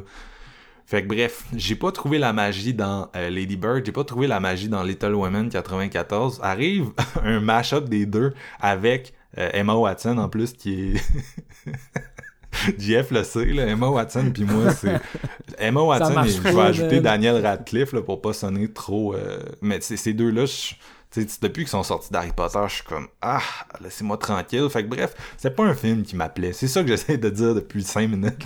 C'était pas un film qui m'appelait. Euh, puis en même temps, j'essaie de vous mettre un peu en contexte sur l'historique de, de- des, quatre filles du Docteur March. Finalement, je l'ai écouté, Little Women 2019, et euh, je me suis tellement senti cave, les gars, parce que l'année passée, on a fini l'année, puis j'étais comme en 2019, je sais pas, je serais pas, il y a pas tant de films qui m'ont marqué. Mon année. ouais. Little Women est peut-être le meilleur film de 2019. Et je l'ai vu un an trop tard. C'est vraiment un film qui m'a comme wow. Et tu sais, en connaissant déjà l'histoire, là, t'en as vraiment une espèce de feeling de tu sais, je sais que telle sœur va tomber dans l'eau. Euh, D'ailleurs, c'est drôle parce qu'on a deux films là, de monde qui tombe, qui passe à Ouais, travers la vrai, glace là, euh, aujourd'hui.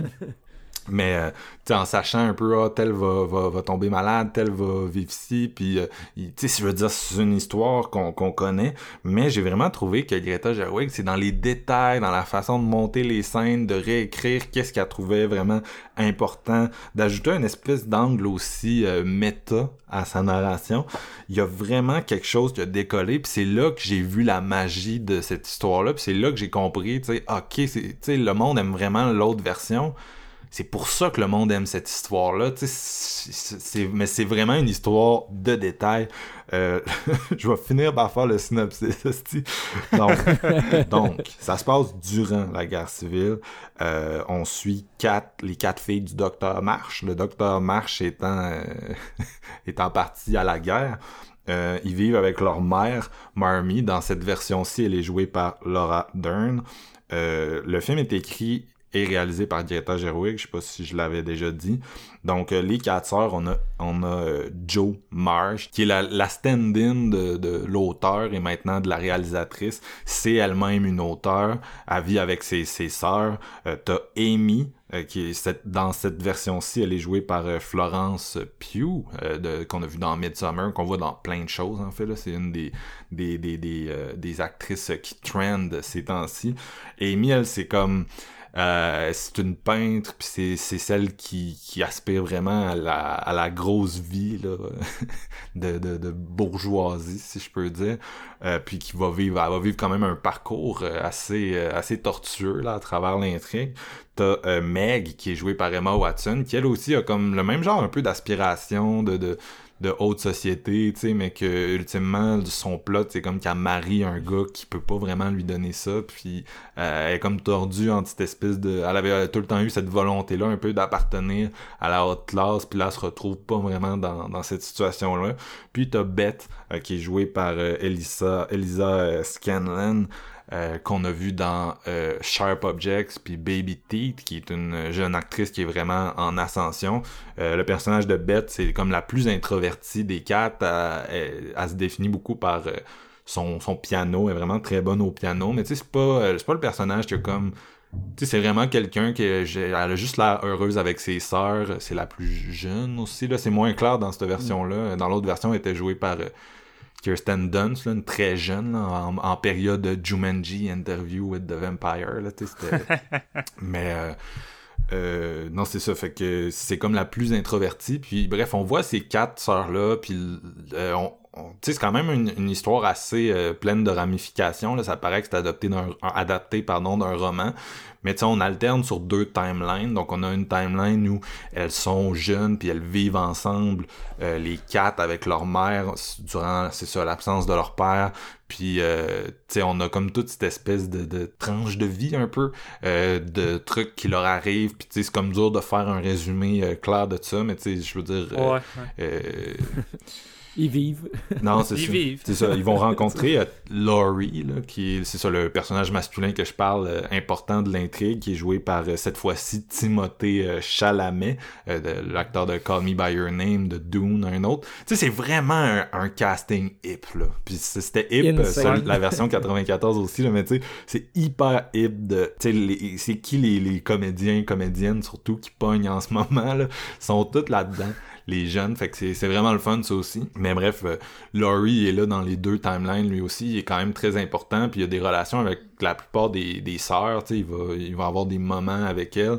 Euh, son grand-père aussi, euh, qui c'est comme leur voisin en gros. Là. Fait que tu on, on voit leur vie, puis on voit leur vie aussi euh, sept ans plus tard. Donc quand ils sont comme plus émancipés, puis qui ont plus réalisé un peu qu'est-ce qu'ils voulaient faire quand ils étaient plus jeunes.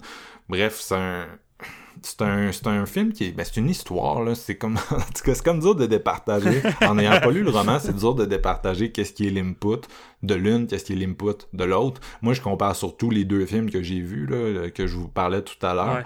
Mais euh, c'est ça, c'est un film qui va beaucoup ressortir tous les éléments qui marchent encore de cette histoire-là dans l'époque moderne, qui vont les mettre de l'avant. Puis j'ai vraiment apprécié ça. Tu sais, tout à l'heure, on parlait de, du côté économique de la vie de Jimmy Stewart dans It's a Wonderful Life. C'est ça aussi dans Little Women. Il y a un côté très économique à tout ça, euh, qui ça va être littéralisé dans une euh, dans une réplique du film où le personnage de Amy justement dit euh, le mariage pour les femmes c'est une proposition économique mais c'est beaucoup ça Little Women c'est nous montrer la vie des femmes dans une période puis je pense que la période s'étire jusqu'à maintenant là, mais c'est surtout la vie des femmes dans une perspective euh, économique puis de, manque de choix parce qu'il y, a- ça beaucoup dans cette intrigue là le, ch- le choix la gentilité des personnages Puis ce que je trouve intéressant, c'est que les quatre sœurs sont hyper différentes dans leur mentalité, dans leur façon de, vivre, puis dans leurs aspirations.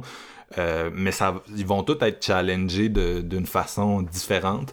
Puis tu sais, c'est vraiment genre tu pourrais faire un espèce de tableau où tu mettrais chacune des sœurs selon leur personnalité. Puis j'ai l'impression que tu pourrais se faire un test. tu sais, on est on est toutes, ben surtout les femmes, là, mais je pense même moi, tu sais, tu- je me reconnaissais dans plus dans certains personnages que dans d'autres, dans leur façon d'être. Tu sais, On est toutes plus un, une de ces sœurs là ou un mélange de Ouais. ces sœurs-là. C'est ça qui est intéressant aussi. Puis moi, ce que j'ai trouvé bien, c'est dans cette version-là, je me suis vraiment attaché à tout le monde. Tu sais, Amy et Joe qui ont vraiment une, une espèce de, de, de compétition là, Rivalité. go- going Ouais. on, là, dont euh, un des moments euh, clés là, de, de toutes les versions où elle- quand elle est jeune, elle fait brûler ses manuscrits. Il y a des trucs assez bad qui arrivent. Bad dans, dans une perspective... euh, on s'entend chicane de, de, de famille, mais ce que j'aime de Little Women, c'est que il y a un côté anodin euh, que tu pourrais dire, puis je pense que c'est pour ça que c'est une histoire qui a souvent été regardée de haut par les, les producteurs euh, puis les, les éditeurs probablement à l'époque du roman.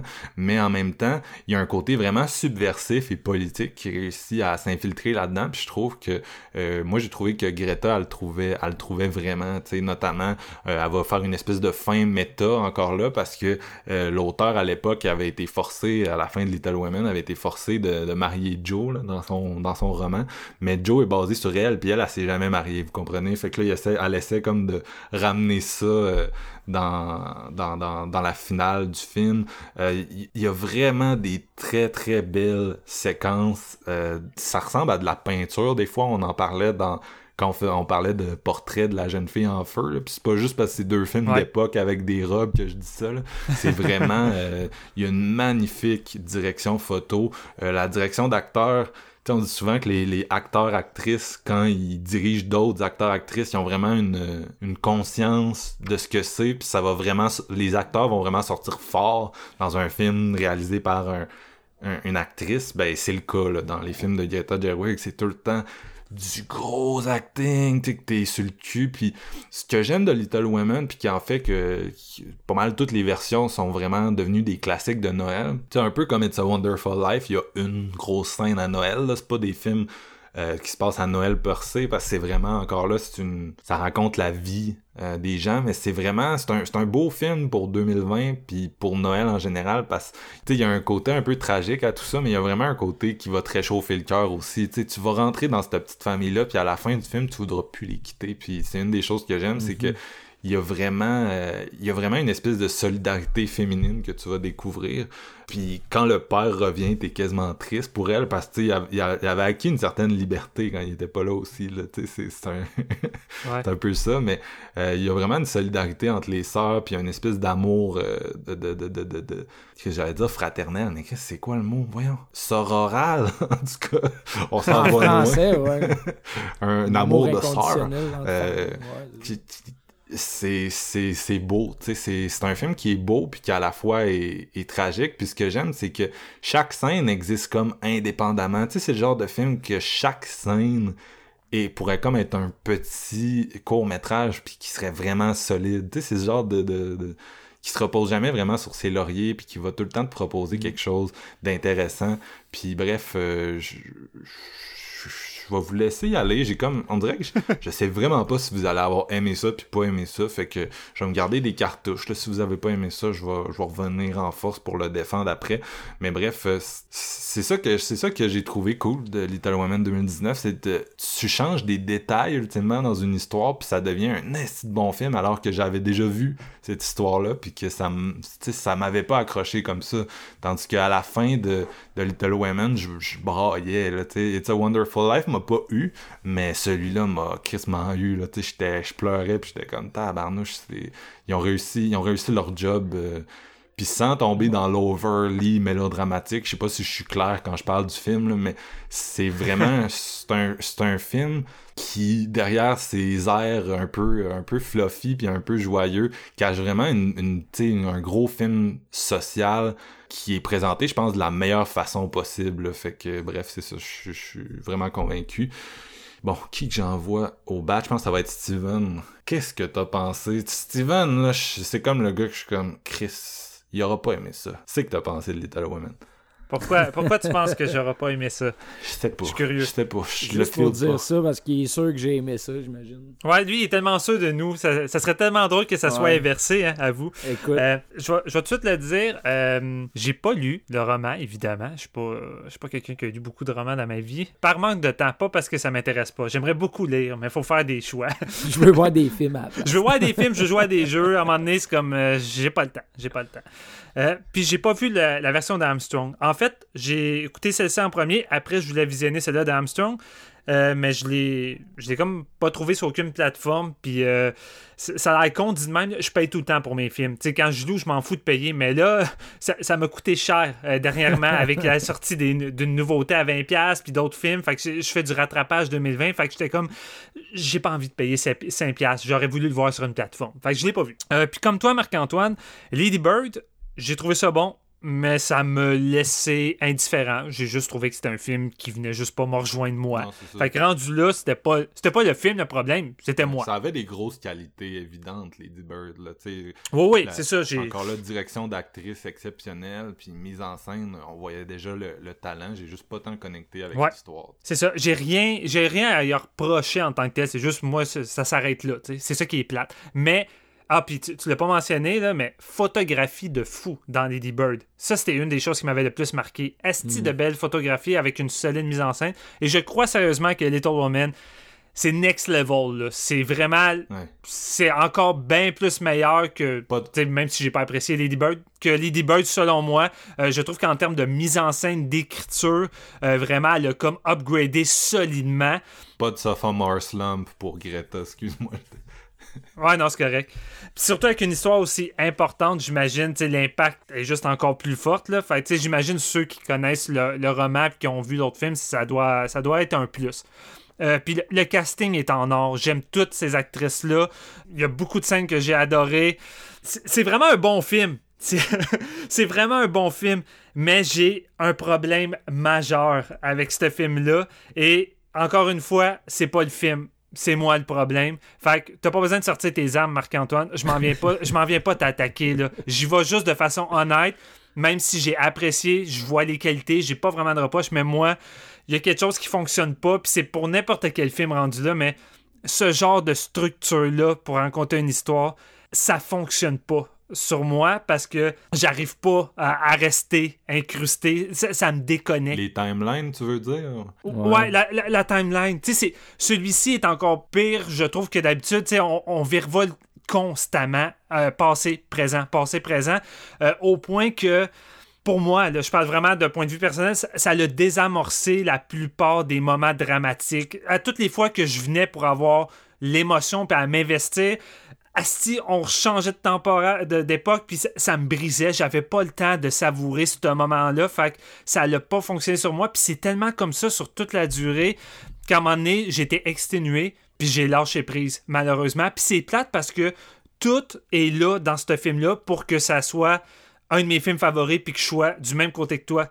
Mais cet élément-là, malheureusement, me, me scrappé. Je- Ben, scrappé, façon de parler. J'ai- aimé beaucoup de choses du film. C'est juste ça ça n'a pas été aussi bon que j'aurais voulu. Et ce qui sauve vraiment l'aspect dramatique pour moi et que je trouve que ça restait intact, intact malgré ce que je reproche, c'est toutes les scènes avec Florence Pugh puis euh, Timothée euh, Chalamet. Wow! Wow! Je suis en amour avec ces deux act- ce- cet acteur-là et cette actrice-là. Autant dans Midsommar, j'étais en amour avec elle, autant Timothée dans Call Me By j'étais j'étais wow, mais là, là-dedans, là, il shine, c'est merveilleux, puis les scènes les plus fortes, je trouve, puis qui marchaient émotionnellement, c'est avec eux. Tu l'as mentionné, Marc, mais moi, ma scène préférée, c'est quand euh, euh, elle décide, c'est comme de vouloir abandonner la peinture, puis de vouloir se marier parce que c'est le choix d'un point de vue économique judiciaire à faire parce que c'est le seul moyen pour une femme à cette époque-là de subvenir à ses besoins et à son avenir, c'est de marier un gars, tu sais. Puis toute cette séquence-là, la chimie entre les deux acteurs, mais le discours de Florence, tout ça, c'est de la bombe. Puis à chaque fois qu'on en revenait à eux, là, j'étais comme, asti que c'est bon, je prendrais juste le film avec eux pratiquement. Le, le- moment où que elle bord de se marier, puis lui, il revient, puis il veut pratiquement lui dire, que je veux aller avec toi finalement, puis qu'elle est comme, t'as pas le droit, tu sais, tu m'as assez fait souffrir, puis de, de me faire des fausses accrocs. Tu sais, c'était ça marchait. Honnêtement, là, si tout le. J'imagine que toi, Marc, tout le film, toutes les séquences dramatiques, Ouais. ça marchait de ce niveau-là. Mais si moi, ça l'avait été ce niveau-là, toutes les scènes, honnêtement, c'est masterpiece, masterpiece. Mais tu sais, j'ai pareil. euh, j'ai beaucoup aimé beaucoup de scènes éparpillées, tout de même. J'ai beaucoup aimé des moments avec Joe. Euh, tu sais, son moment qu'elle se fait brûler son livre, je, je l'ai ressenti. là. J'ai trouvé que c'était une scène forte. Les actrices sont vraiment bonnes. Puis moi, je, je le dis tout le temps, puis je pense que Chris est devenu un cliché de ma part, là. mais je suis un maniaque du cinéma de Richard Linklater. Puis tu sais, moi, du, du cinéma anodin où tu fais juste vivre des laps de temps de personnages, je trippe. Puis tu sais, ce film-là, c'est ça. On accumule différents euh, moments de leur vie, euh, un peu éparpillés par-ci par-là, puis tu sais, il y en a beaucoup que j'ai aimé. Euh, puis tu sais, je- en même temps, je, je trouve que c'est correct, la structure, ça fait du sens parce que c'est une grande histoire qui traverse les années puis l'époque. Les Fait que ça fait transitions du sont sens. exceptionnelles. Moi, j'ai trouvé le- très bien écrites. Tu sais, il y a des moments que tu Ouais. passes d'une timeline à l'autre. Euh, entre autres, le, le- bon, le meilleur moment, je pense, du film, là, que tout le monde qui l'a vu s'en rappelle, mais tu sais, il y a une transition euh, avec le personnage de... de ah, j'ai pas dit son nom tantôt, les gars. je me- Saoirse Ronan. Saoirse Ronan? Saoirse- Sa- Saoirse Ronan, ouais, Saoirse Ouais. En Ronan. tout cas, excusez, je, suis désolé. hein, en plus, cette fille-là, elle a comme un, un running gag là, de son nom à Hollywood. Là, parce Ouais. que le- tout le Ouais. monde est poche pour le dire. Irish girl qui a un esti d'accent, puis genre son nom qui est pas euh, prononçable. mais qui est une Ouais, non, excellente c'est ça. actrice puis qui, qui monte constamment on la voit dans plein de trucs euh, Mhm. puis euh, tu sais il y a comme une scène vers la fin où elle est dans un lit avec un autre personnage je peux pas en tout cas je- regarde, c'est dur d'en dire plus mais bref il y a une transition entre les deux timelines à ce moment là qui est euh, super bien exécutée mais c'est ça moi j'ai trouvé que les, les époques se nourrissaient bien la, il y avait vraiment des, des bons effets de transition de miroir de de, de renvoi puis Ouais. euh, je, je, je- mais tu sais écoute regarde c'est- rendu là c'est du ressenti mais euh, moi, c'est une des choses qui m'a plu, c'est justement la version de 94, j'ai eu le feeling que tu parlais euh, dans celle-là. Fait que tu vois, c'est ça reste euh, relatif tout ça, là. mais Ouais. euh, j'ai trouvé que tu gérait bien le- les nombreux personnages qu'il y a à gérer, puis les nombreuses époques, Mm. lieux où tu as à voyager dans tout ça. Non, ben, les, les transitions so- sont bonnes. Il y a vraiment des bonnes idées de transition. En fait, je te dirais, par rapport à ces transitions-là, puis ces laps-là, il y a deux choses qui me peut-être un petit peu euh, achalé. Ben, une en particulier, mais une, j'ai j'ai trouvé que la sœur euh, Elisabeth Bett, celle qui joue du piano, je l'ai trouvée un petit peu plus en, en retrait que les autres. J'aurais peut-être aimé ça, euh, qu'elle soit peut-être un peu plus sur le devant, puis moins juste comme c'est la sœur joyeuse qui aime jouer du piano, puis c'est ça. J'aurais voulu voulu, peut-être. Ouais, j'imagine. Ouais, surtout avec le, le speech qui arrive à la fin. Ah, man, on peut pas en dire Ouais. trop avec ce personnage-là. Mais Non, non, je sais, je sais. Et moi, moi, un des défauts, je trouve, puis ça, je trouve, ça a vraiment de quoi qui me fucké. Puis je me dis, si je m'en ai pas rendu compte, c'est parce que clairement, il y a un. f- C'est pas normal, là, mais justement, le fait c'est intemporel, puis tu reviens quand ils sont jeunes. Tu sais, t'as une séquence où que Florence est supposée avoir. Je je sais pas, elle est supposée avoir quoi, 12 ans au moins, ou de quoi Ouais. de même. Fait qu'elle elle joue les mimiques d'un enfant de 12 ans au lieu d'avoir pris une actrice qui du plus jeune pour la jouer. Ça, oublie ça, ça me fucké l'esprit. Je comprenais pas son jeu à ce moment-là. Puis j'étais comme, pourquoi tout d'un coup elle joue comme une enfant de 12 ans? Puis là après, j'ai tu sais, j'ai catché, puis j'ai lu finalement, c'est parce qu'elle est supposée jouer ça. Mais Il change ses cheveux, puis c'est pas mal ça. ouais, non, c'est ça. J'ai trouvé que encore de l'air de son âge. là. Ouais, non, c'est ça.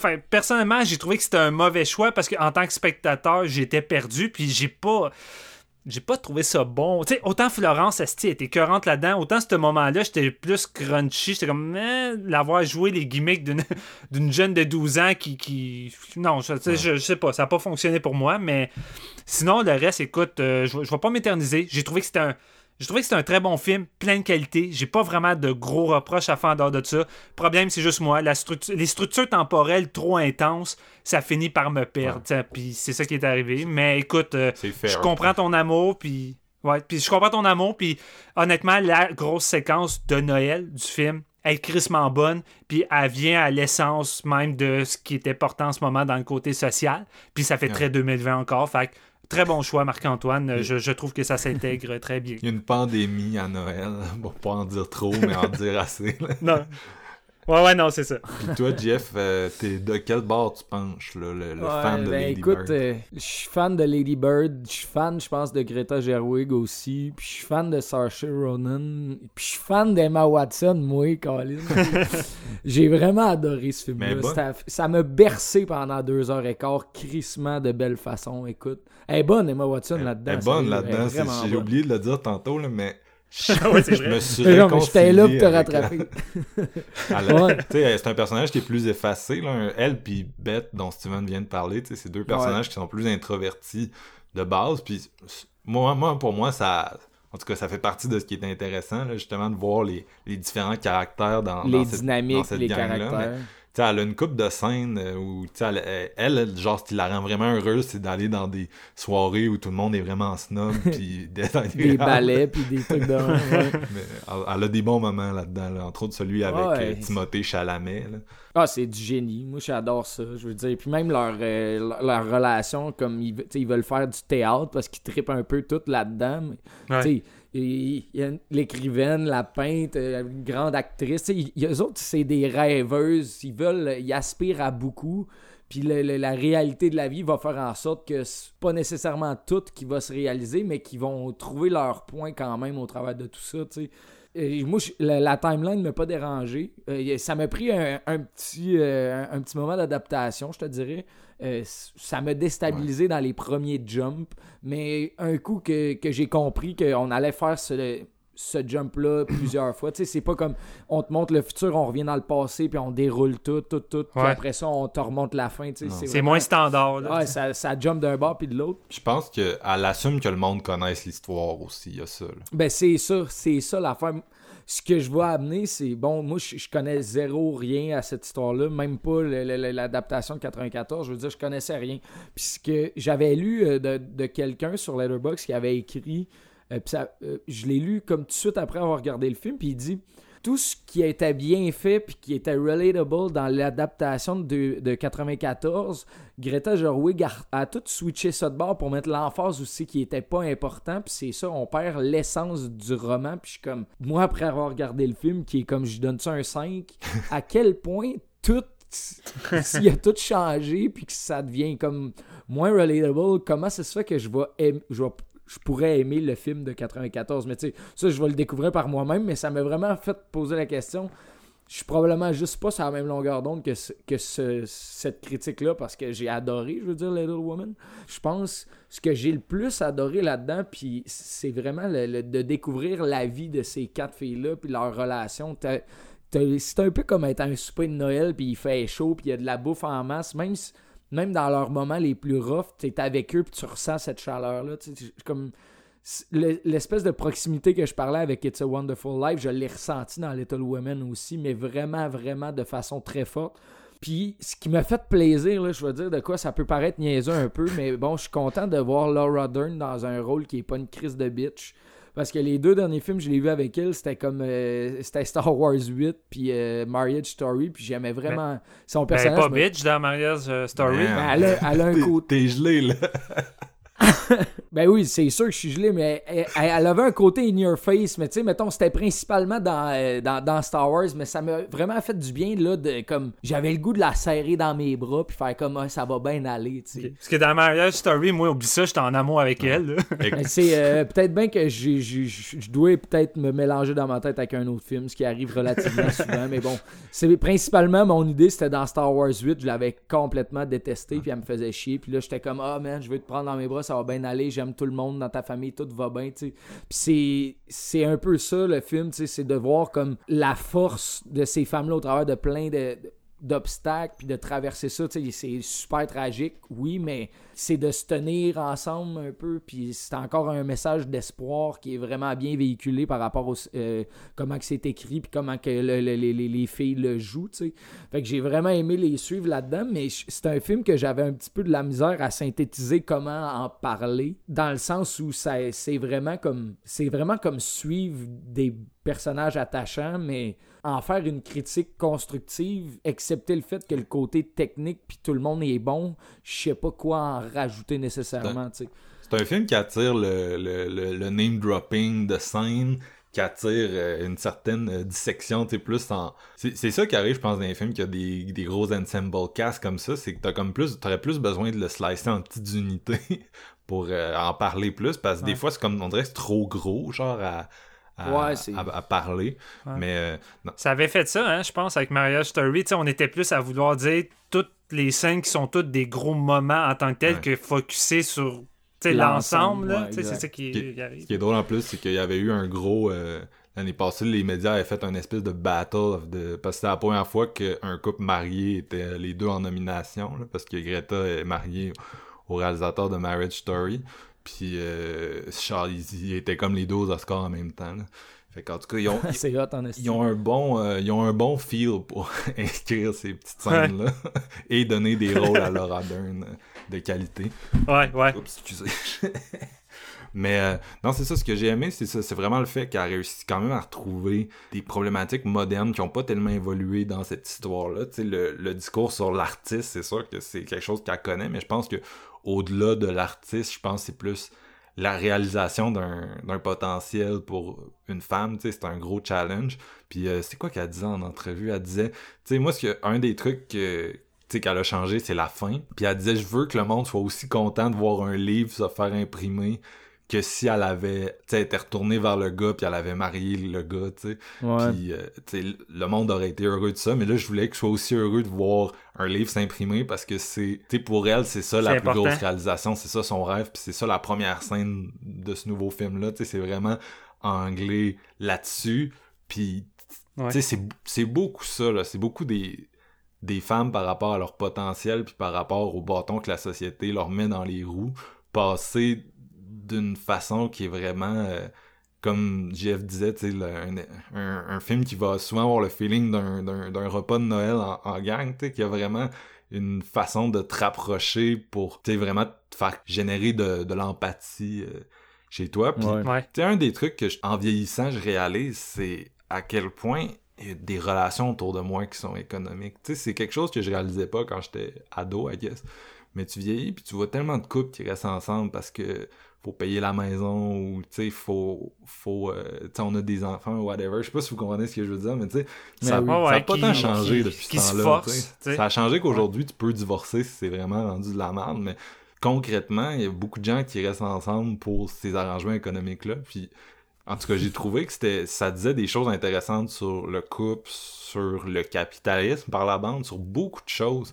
Euh, alors que c'est ça, ça, pas ça la vibe que ça t'envoie, tu sais, mais euh, Mm. ultimement, tu sais, ça racontait, à- pas Greta, là, mais Louisa May Alcott, quand elle a écrit ce roman-là, elle parlait de, de gens dont on, on parlait pas souvent, mais pourtant qui ont des histoires exceptionnelles à raconter. Puis c'est un peu ça, le, c'est un peu ça le point de, de Little Women. Fait que c'est, c'est intéressant à quel point c'est un, un film qui, selon moi, a du succès à tous les, les niveaux. Là, un peu comme un, un portrait de la jeune fille en feu ou un Titanic qu'on on disait, en tout cas je disais, que ces films-là sont le fun parce que tu peux les lire à un degré plus analytique puis à, à vraiment comme aimer ça mais en même temps tu peux les lire totalement au premier degré puis rien voir comme au-dessus de, de, de ce qui est présenté puis Ouais. aimer ça aussi c'est un truc que chaque Ouais. moment chaque beat chaque truc d'interprétation est juste hot. C'est très accessible. C'est ça. Fait que j'ai. Non, c'est ça. Il n'y a pas de sophomore flump, euh, slump pour euh, Greta. Il n'y a pas de malédiction du deuxième film mal exécuté. Là, moi, j'ai vraiment trouvé qu'elle sortait fort en esti. on ressent son expérience comme actrice derrière la caméra aussi. Ouais. Je pense que cette maîtrise-là, c'est pas comme quelqu'un qui arrive dans le dans l'espèce de berceau hollywoodien puis qui est comme ah hey, là faut que je trouve un petit peu mon chemin à travers ça faut que je fasse des essais des erreurs tu sais elle, elle, comme elle, elle connaît la game puis elle la maîtrise Puis elle a aussi. déjà sa patte. Tout est déjà Ouais, établi. Dès le premier film, tout est établi. Tu reconnais que c'est un film de Greta. Puis Mhm. tu sais, ça paraît encore plus avec celui-là. Puis comme je dis, je le trouve encore meilleur sur tous les aspects. Fait que euh, sa carrière ne peut qu'aller en montant encore. Puis elle, elle relève le fameux challenge de l'Ensemble Cast qu'on parlait tout récemment avec Ouais. euh, Money Movers. là, mais tu sais, le, le défi de raconter une histoire collective euh, qui va pas nécessairement... Parce que, mettons, It's a Wonderful Life, c'était une collectivité, mais ça reste que tout se faisait par Jimmy Stewart. T'sais, on rencontrait les autres personnages Mm. par lui, tu sais. Mais là, c'est vraiment, c'est Mm. plein de personnages, puis on alterne. Puis c'est un challenge, tu sais, c'est un format qui convient bien dans les séries télévisées, mais dans les films, c'est un défi de chaque instant, là. Fait que, puis elle relève, elle relève vraiment bien ça de... Moi, j'ai pas eu le feeling, mettons, que le personnage de Beth était laissé à l'écart, parce que je me suis beaucoup reconnu, en fait, dans son personnage. Tu sais, c'est ça mon style. Euh, en- pas, en- pas dans notre podcast, clairement, là, mais dans d'autres contextes. Non, mais c'est vrai, c'est vrai, elle te représente beaucoup. je suis comme pas mal comme son personnage. Fait que, tu sais, je me reconnaissais en elle, puis, tu sais, je me reconnais dans des dynamiques que j'ai avec d'autres personnes qui vont plus être les Joe de ma vie, tu sais, parce que moi, c'est clairement... Des quatre personnages, c'est de loin celui auquel je m'identifie le moins, même si, tu sais, je sympathise avec lui, je elle, me elle est vraiment cool. connaissais dedans, moi. Puis je suis comme. Il me semble qu'elle. Tu sais, l'espèce de, de drive sans trop savoir où ce qu'elle s'en va. ben, je- J'étais comme moi. ça ressemble un petit peu à ce que je fais dans ma vie. Là. Je dérape un peu, mais à un moment donné, ça va, ça va se passer. Non, c'est ça, c'est ça que je disais tantôt, c'est que genre c'est cool parce qu'on on ressemble tous à, à un de ces personnages-là, mais personne au même. c'est quasiment comme un signe astrologique ou whatever. là. Je- en tout cas, je. Non, euh, je- c'est ça. C'est vraiment une, c'est vraiment une petite famille euh, cool. Puis c'est vrai, c'est devenu instantanément un, un classique de Noël pour moi. Ce film-là, je l'ai réécouté pour l'épisode, puis j'étais content de le faire. Là, tu sais. puis je l'avais écouté. euh, Ouais. Je l'ai écouté la première fois le mois Ouais. passé. Là, tu sais, ce que je vous disais, mon meilleur culpa de hostie de tabarnak, je me, je me, j'ai, j'ai choqué le meilleur, mon film préféré de 2019, là. Écoute, JF, je sais pas si ça, Shout out. ça, euh, ça aurait-tu fait ton ben, top c'est- 10, tu écoute, penses? C'est sûr, ben oui, c'est naturellement, man. Je le savais tout de suite en le finissant. Je voulais, en, en plus, juste de même, parenthèse, je voulais lâcher un shout-out à la costumière, man. Jacqueline Duran, qui avait fait Beauty and the Beast, qui a fait euh, aussi 1917, mais est-ce que les costumes là-bas sont beaux, comment tout, est les couleurs, man, tout matché, genre, tu disais, c'est comme de la peinture, c'est parfait, tu. Mm. Moi, j'ai adoré. La scène, je pense, je pense que c'est sur la plage, c'est une des plus belles scènes, là, tu sais. Ils sont assis sur la plage, puis la façon qu'ils cadrent le ciel, puis le sable, t'es comme, ouh, ouh, il y a de la grosse job là-dedans, là, tu sais, c'est un, Du un grand plan, deux là, tiers, un tiers. clairement, notre épisode, puis les trois films qu'on a, c'est trois films qui fait du bien puis qui sont chaleureux. Puis même 36-15, Ouais. là, même si c'est un Ouais. film d'horreur fucked up, c'est un film chaleureux qui va ramener une certaine nostalgie, je pense, de Ben chez oui. vous. Puis c'est c'est ça qu'on a besoin en tant, en tant que pandémie, mais en tant que moment de fête à célébrer et à avoir du fun. Fait qu'honnêtement, je pense que m'avoir tapé ces trois films-là pour un épisode, ça m'a beaucoup remonté le moral, puis ça m'a beaucoup fait du bien avec toutes les nouvelles qu'on a eues dernièrement. Puis sérieusement, là, je pense que je, je ne peux que recommander ces trois films-là à nos auditeurs si vous avez 100%. envie d'avoir un meilleur Noël en ce moment. Même en étant un grincheux de Noël, j'ai eu un excellent moment de, de cinéma. J'ai eu beaucoup de fun à faire cet épisode-là. Puis, euh, euh, crème, peut-être qu'on va revenir l'année prochaine, finalement, avec un autre spécial. Noël.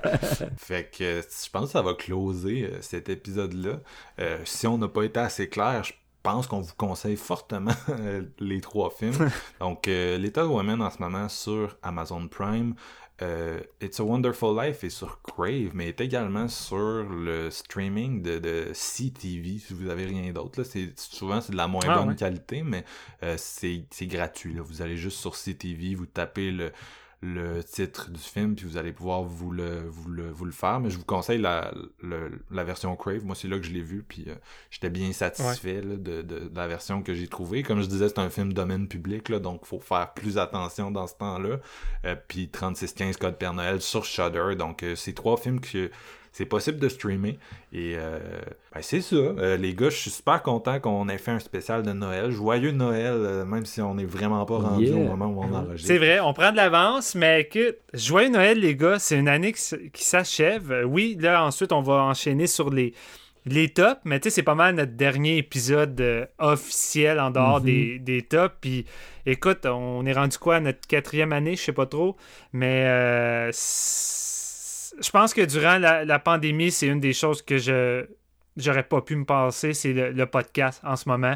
Euh, je pense que c'est une des choses qui m'a le plus aidé, euh, me rassembler avec mes amis, puis parler de films, de notre passion, puis une chance qu'on une chance qu'on a ça sérieusement. Puis, Ouais, ça a euh, fait du bien cette ouais. année, euh, le podcast. Puis je pense que c'était une de nos années assez productives aussi. Oh, comme masse, hein. On s'en est servi à bon escient de, de la pandémie. puis je pense que ouais, à chaque fois, c'était le fun de, de se retrouver pour parler de ça. Parce que nécessairement, tu sais, je veux dire, le confinement, ça, je pense pas que c'est facile pour personne. Il y en Non, a pour qui c'est plus facile, mais de dire que c'est facile, je pense que c'est un petit peu mâcher ses mots. Là. Fait que, Mhm. et moi, personnellement, ça m'a euh, ça m'a beaucoup aidé, puis j'ai eu du fun à chaque fois. Fait que, ça Mm. donne, ça met la place pour la prochaine année qui, espérons-le, ne peut être qu'être meilleure. tu sais. Ouais, on va mettre tout notre positif euh, de l'avant.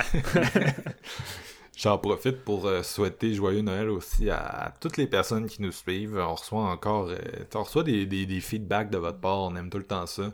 Euh, ça nous encourage à, à continuer, bien sûr. Même si, comme Steven disait, c'est à la base, on fait ça parce qu'on a beaucoup de fun, les trois ensemble. On aime ça se rassembler pour parler de films. Puis tant qu'on va avoir ce fun-là, ben, l'émission va continuer. Mais c'est sûr que c'est le fun aussi, Mm. d'un autre côté, d'avoir, de, de vous parler puis d'avoir votre, vos opinions, vos rétroactions. Ouais, ça, c'est le plus beau cadeau qu'on peut avoir de vous, c'est des feedbacks. Honnêtement, Mhm. il n'y a rien qui, qui motive plus que ça. C'est le fun. là. Fait Exact. que, fait que c'est ça. Joyeux Noël à tout le monde. Puis on vous souhaite aussi un temps des fêtes. euh, Oui, ça va être plus tranquille, mais avec, euh, avec des bons films, crème. euh, De, de- c'est un bon moment Ouais. pour euh, finir l'année. Nous, c'est ça qu'on fait en ce moment à Science de Minuit. On est dans un petit blitz. On vous prépare, comme Steven, le, le foreshadow. On prépare des épisodes top. On va commencer par le top horreur qui devrait sortir un petit peu plus tôt que d'habitude. On va enregistrer ça euh, très bientôt. Puis on a bien hâte de revisiter l'année, vous partager nos choix. Puis euh, je vous dirais là pour vous teaser, tu sais, d'habitude. JF, Steven et moi, on a, on a souvent les mêmes avis là, dans les films d'horreur. là. C'est- c'est- On n'est pas Ouais, les trois top, gars les plus opposés, mais cette année, cette année, il va peut-être avoir un peu plus de, de, de, de divergence d'opinion. Fait que ça va être intéressant. Exact. C'est excitant tout ça. Yes, je, je- je suis d'accord. Fait que, fait que sur ce, ben, il faut, faut, faut closer l'épisode. Let's go. Fait que joyeux Noël tout le monde. Puis, euh, Joyeux n'oubliez Noël. pas Joyeux de, Noël. de bien cuire votre dinde pour pas qu'elle soit trop sèche. Manger des saucisses cocktails. Puis manger un pâté, pas euh, Ouais, une pas de la- tourtière.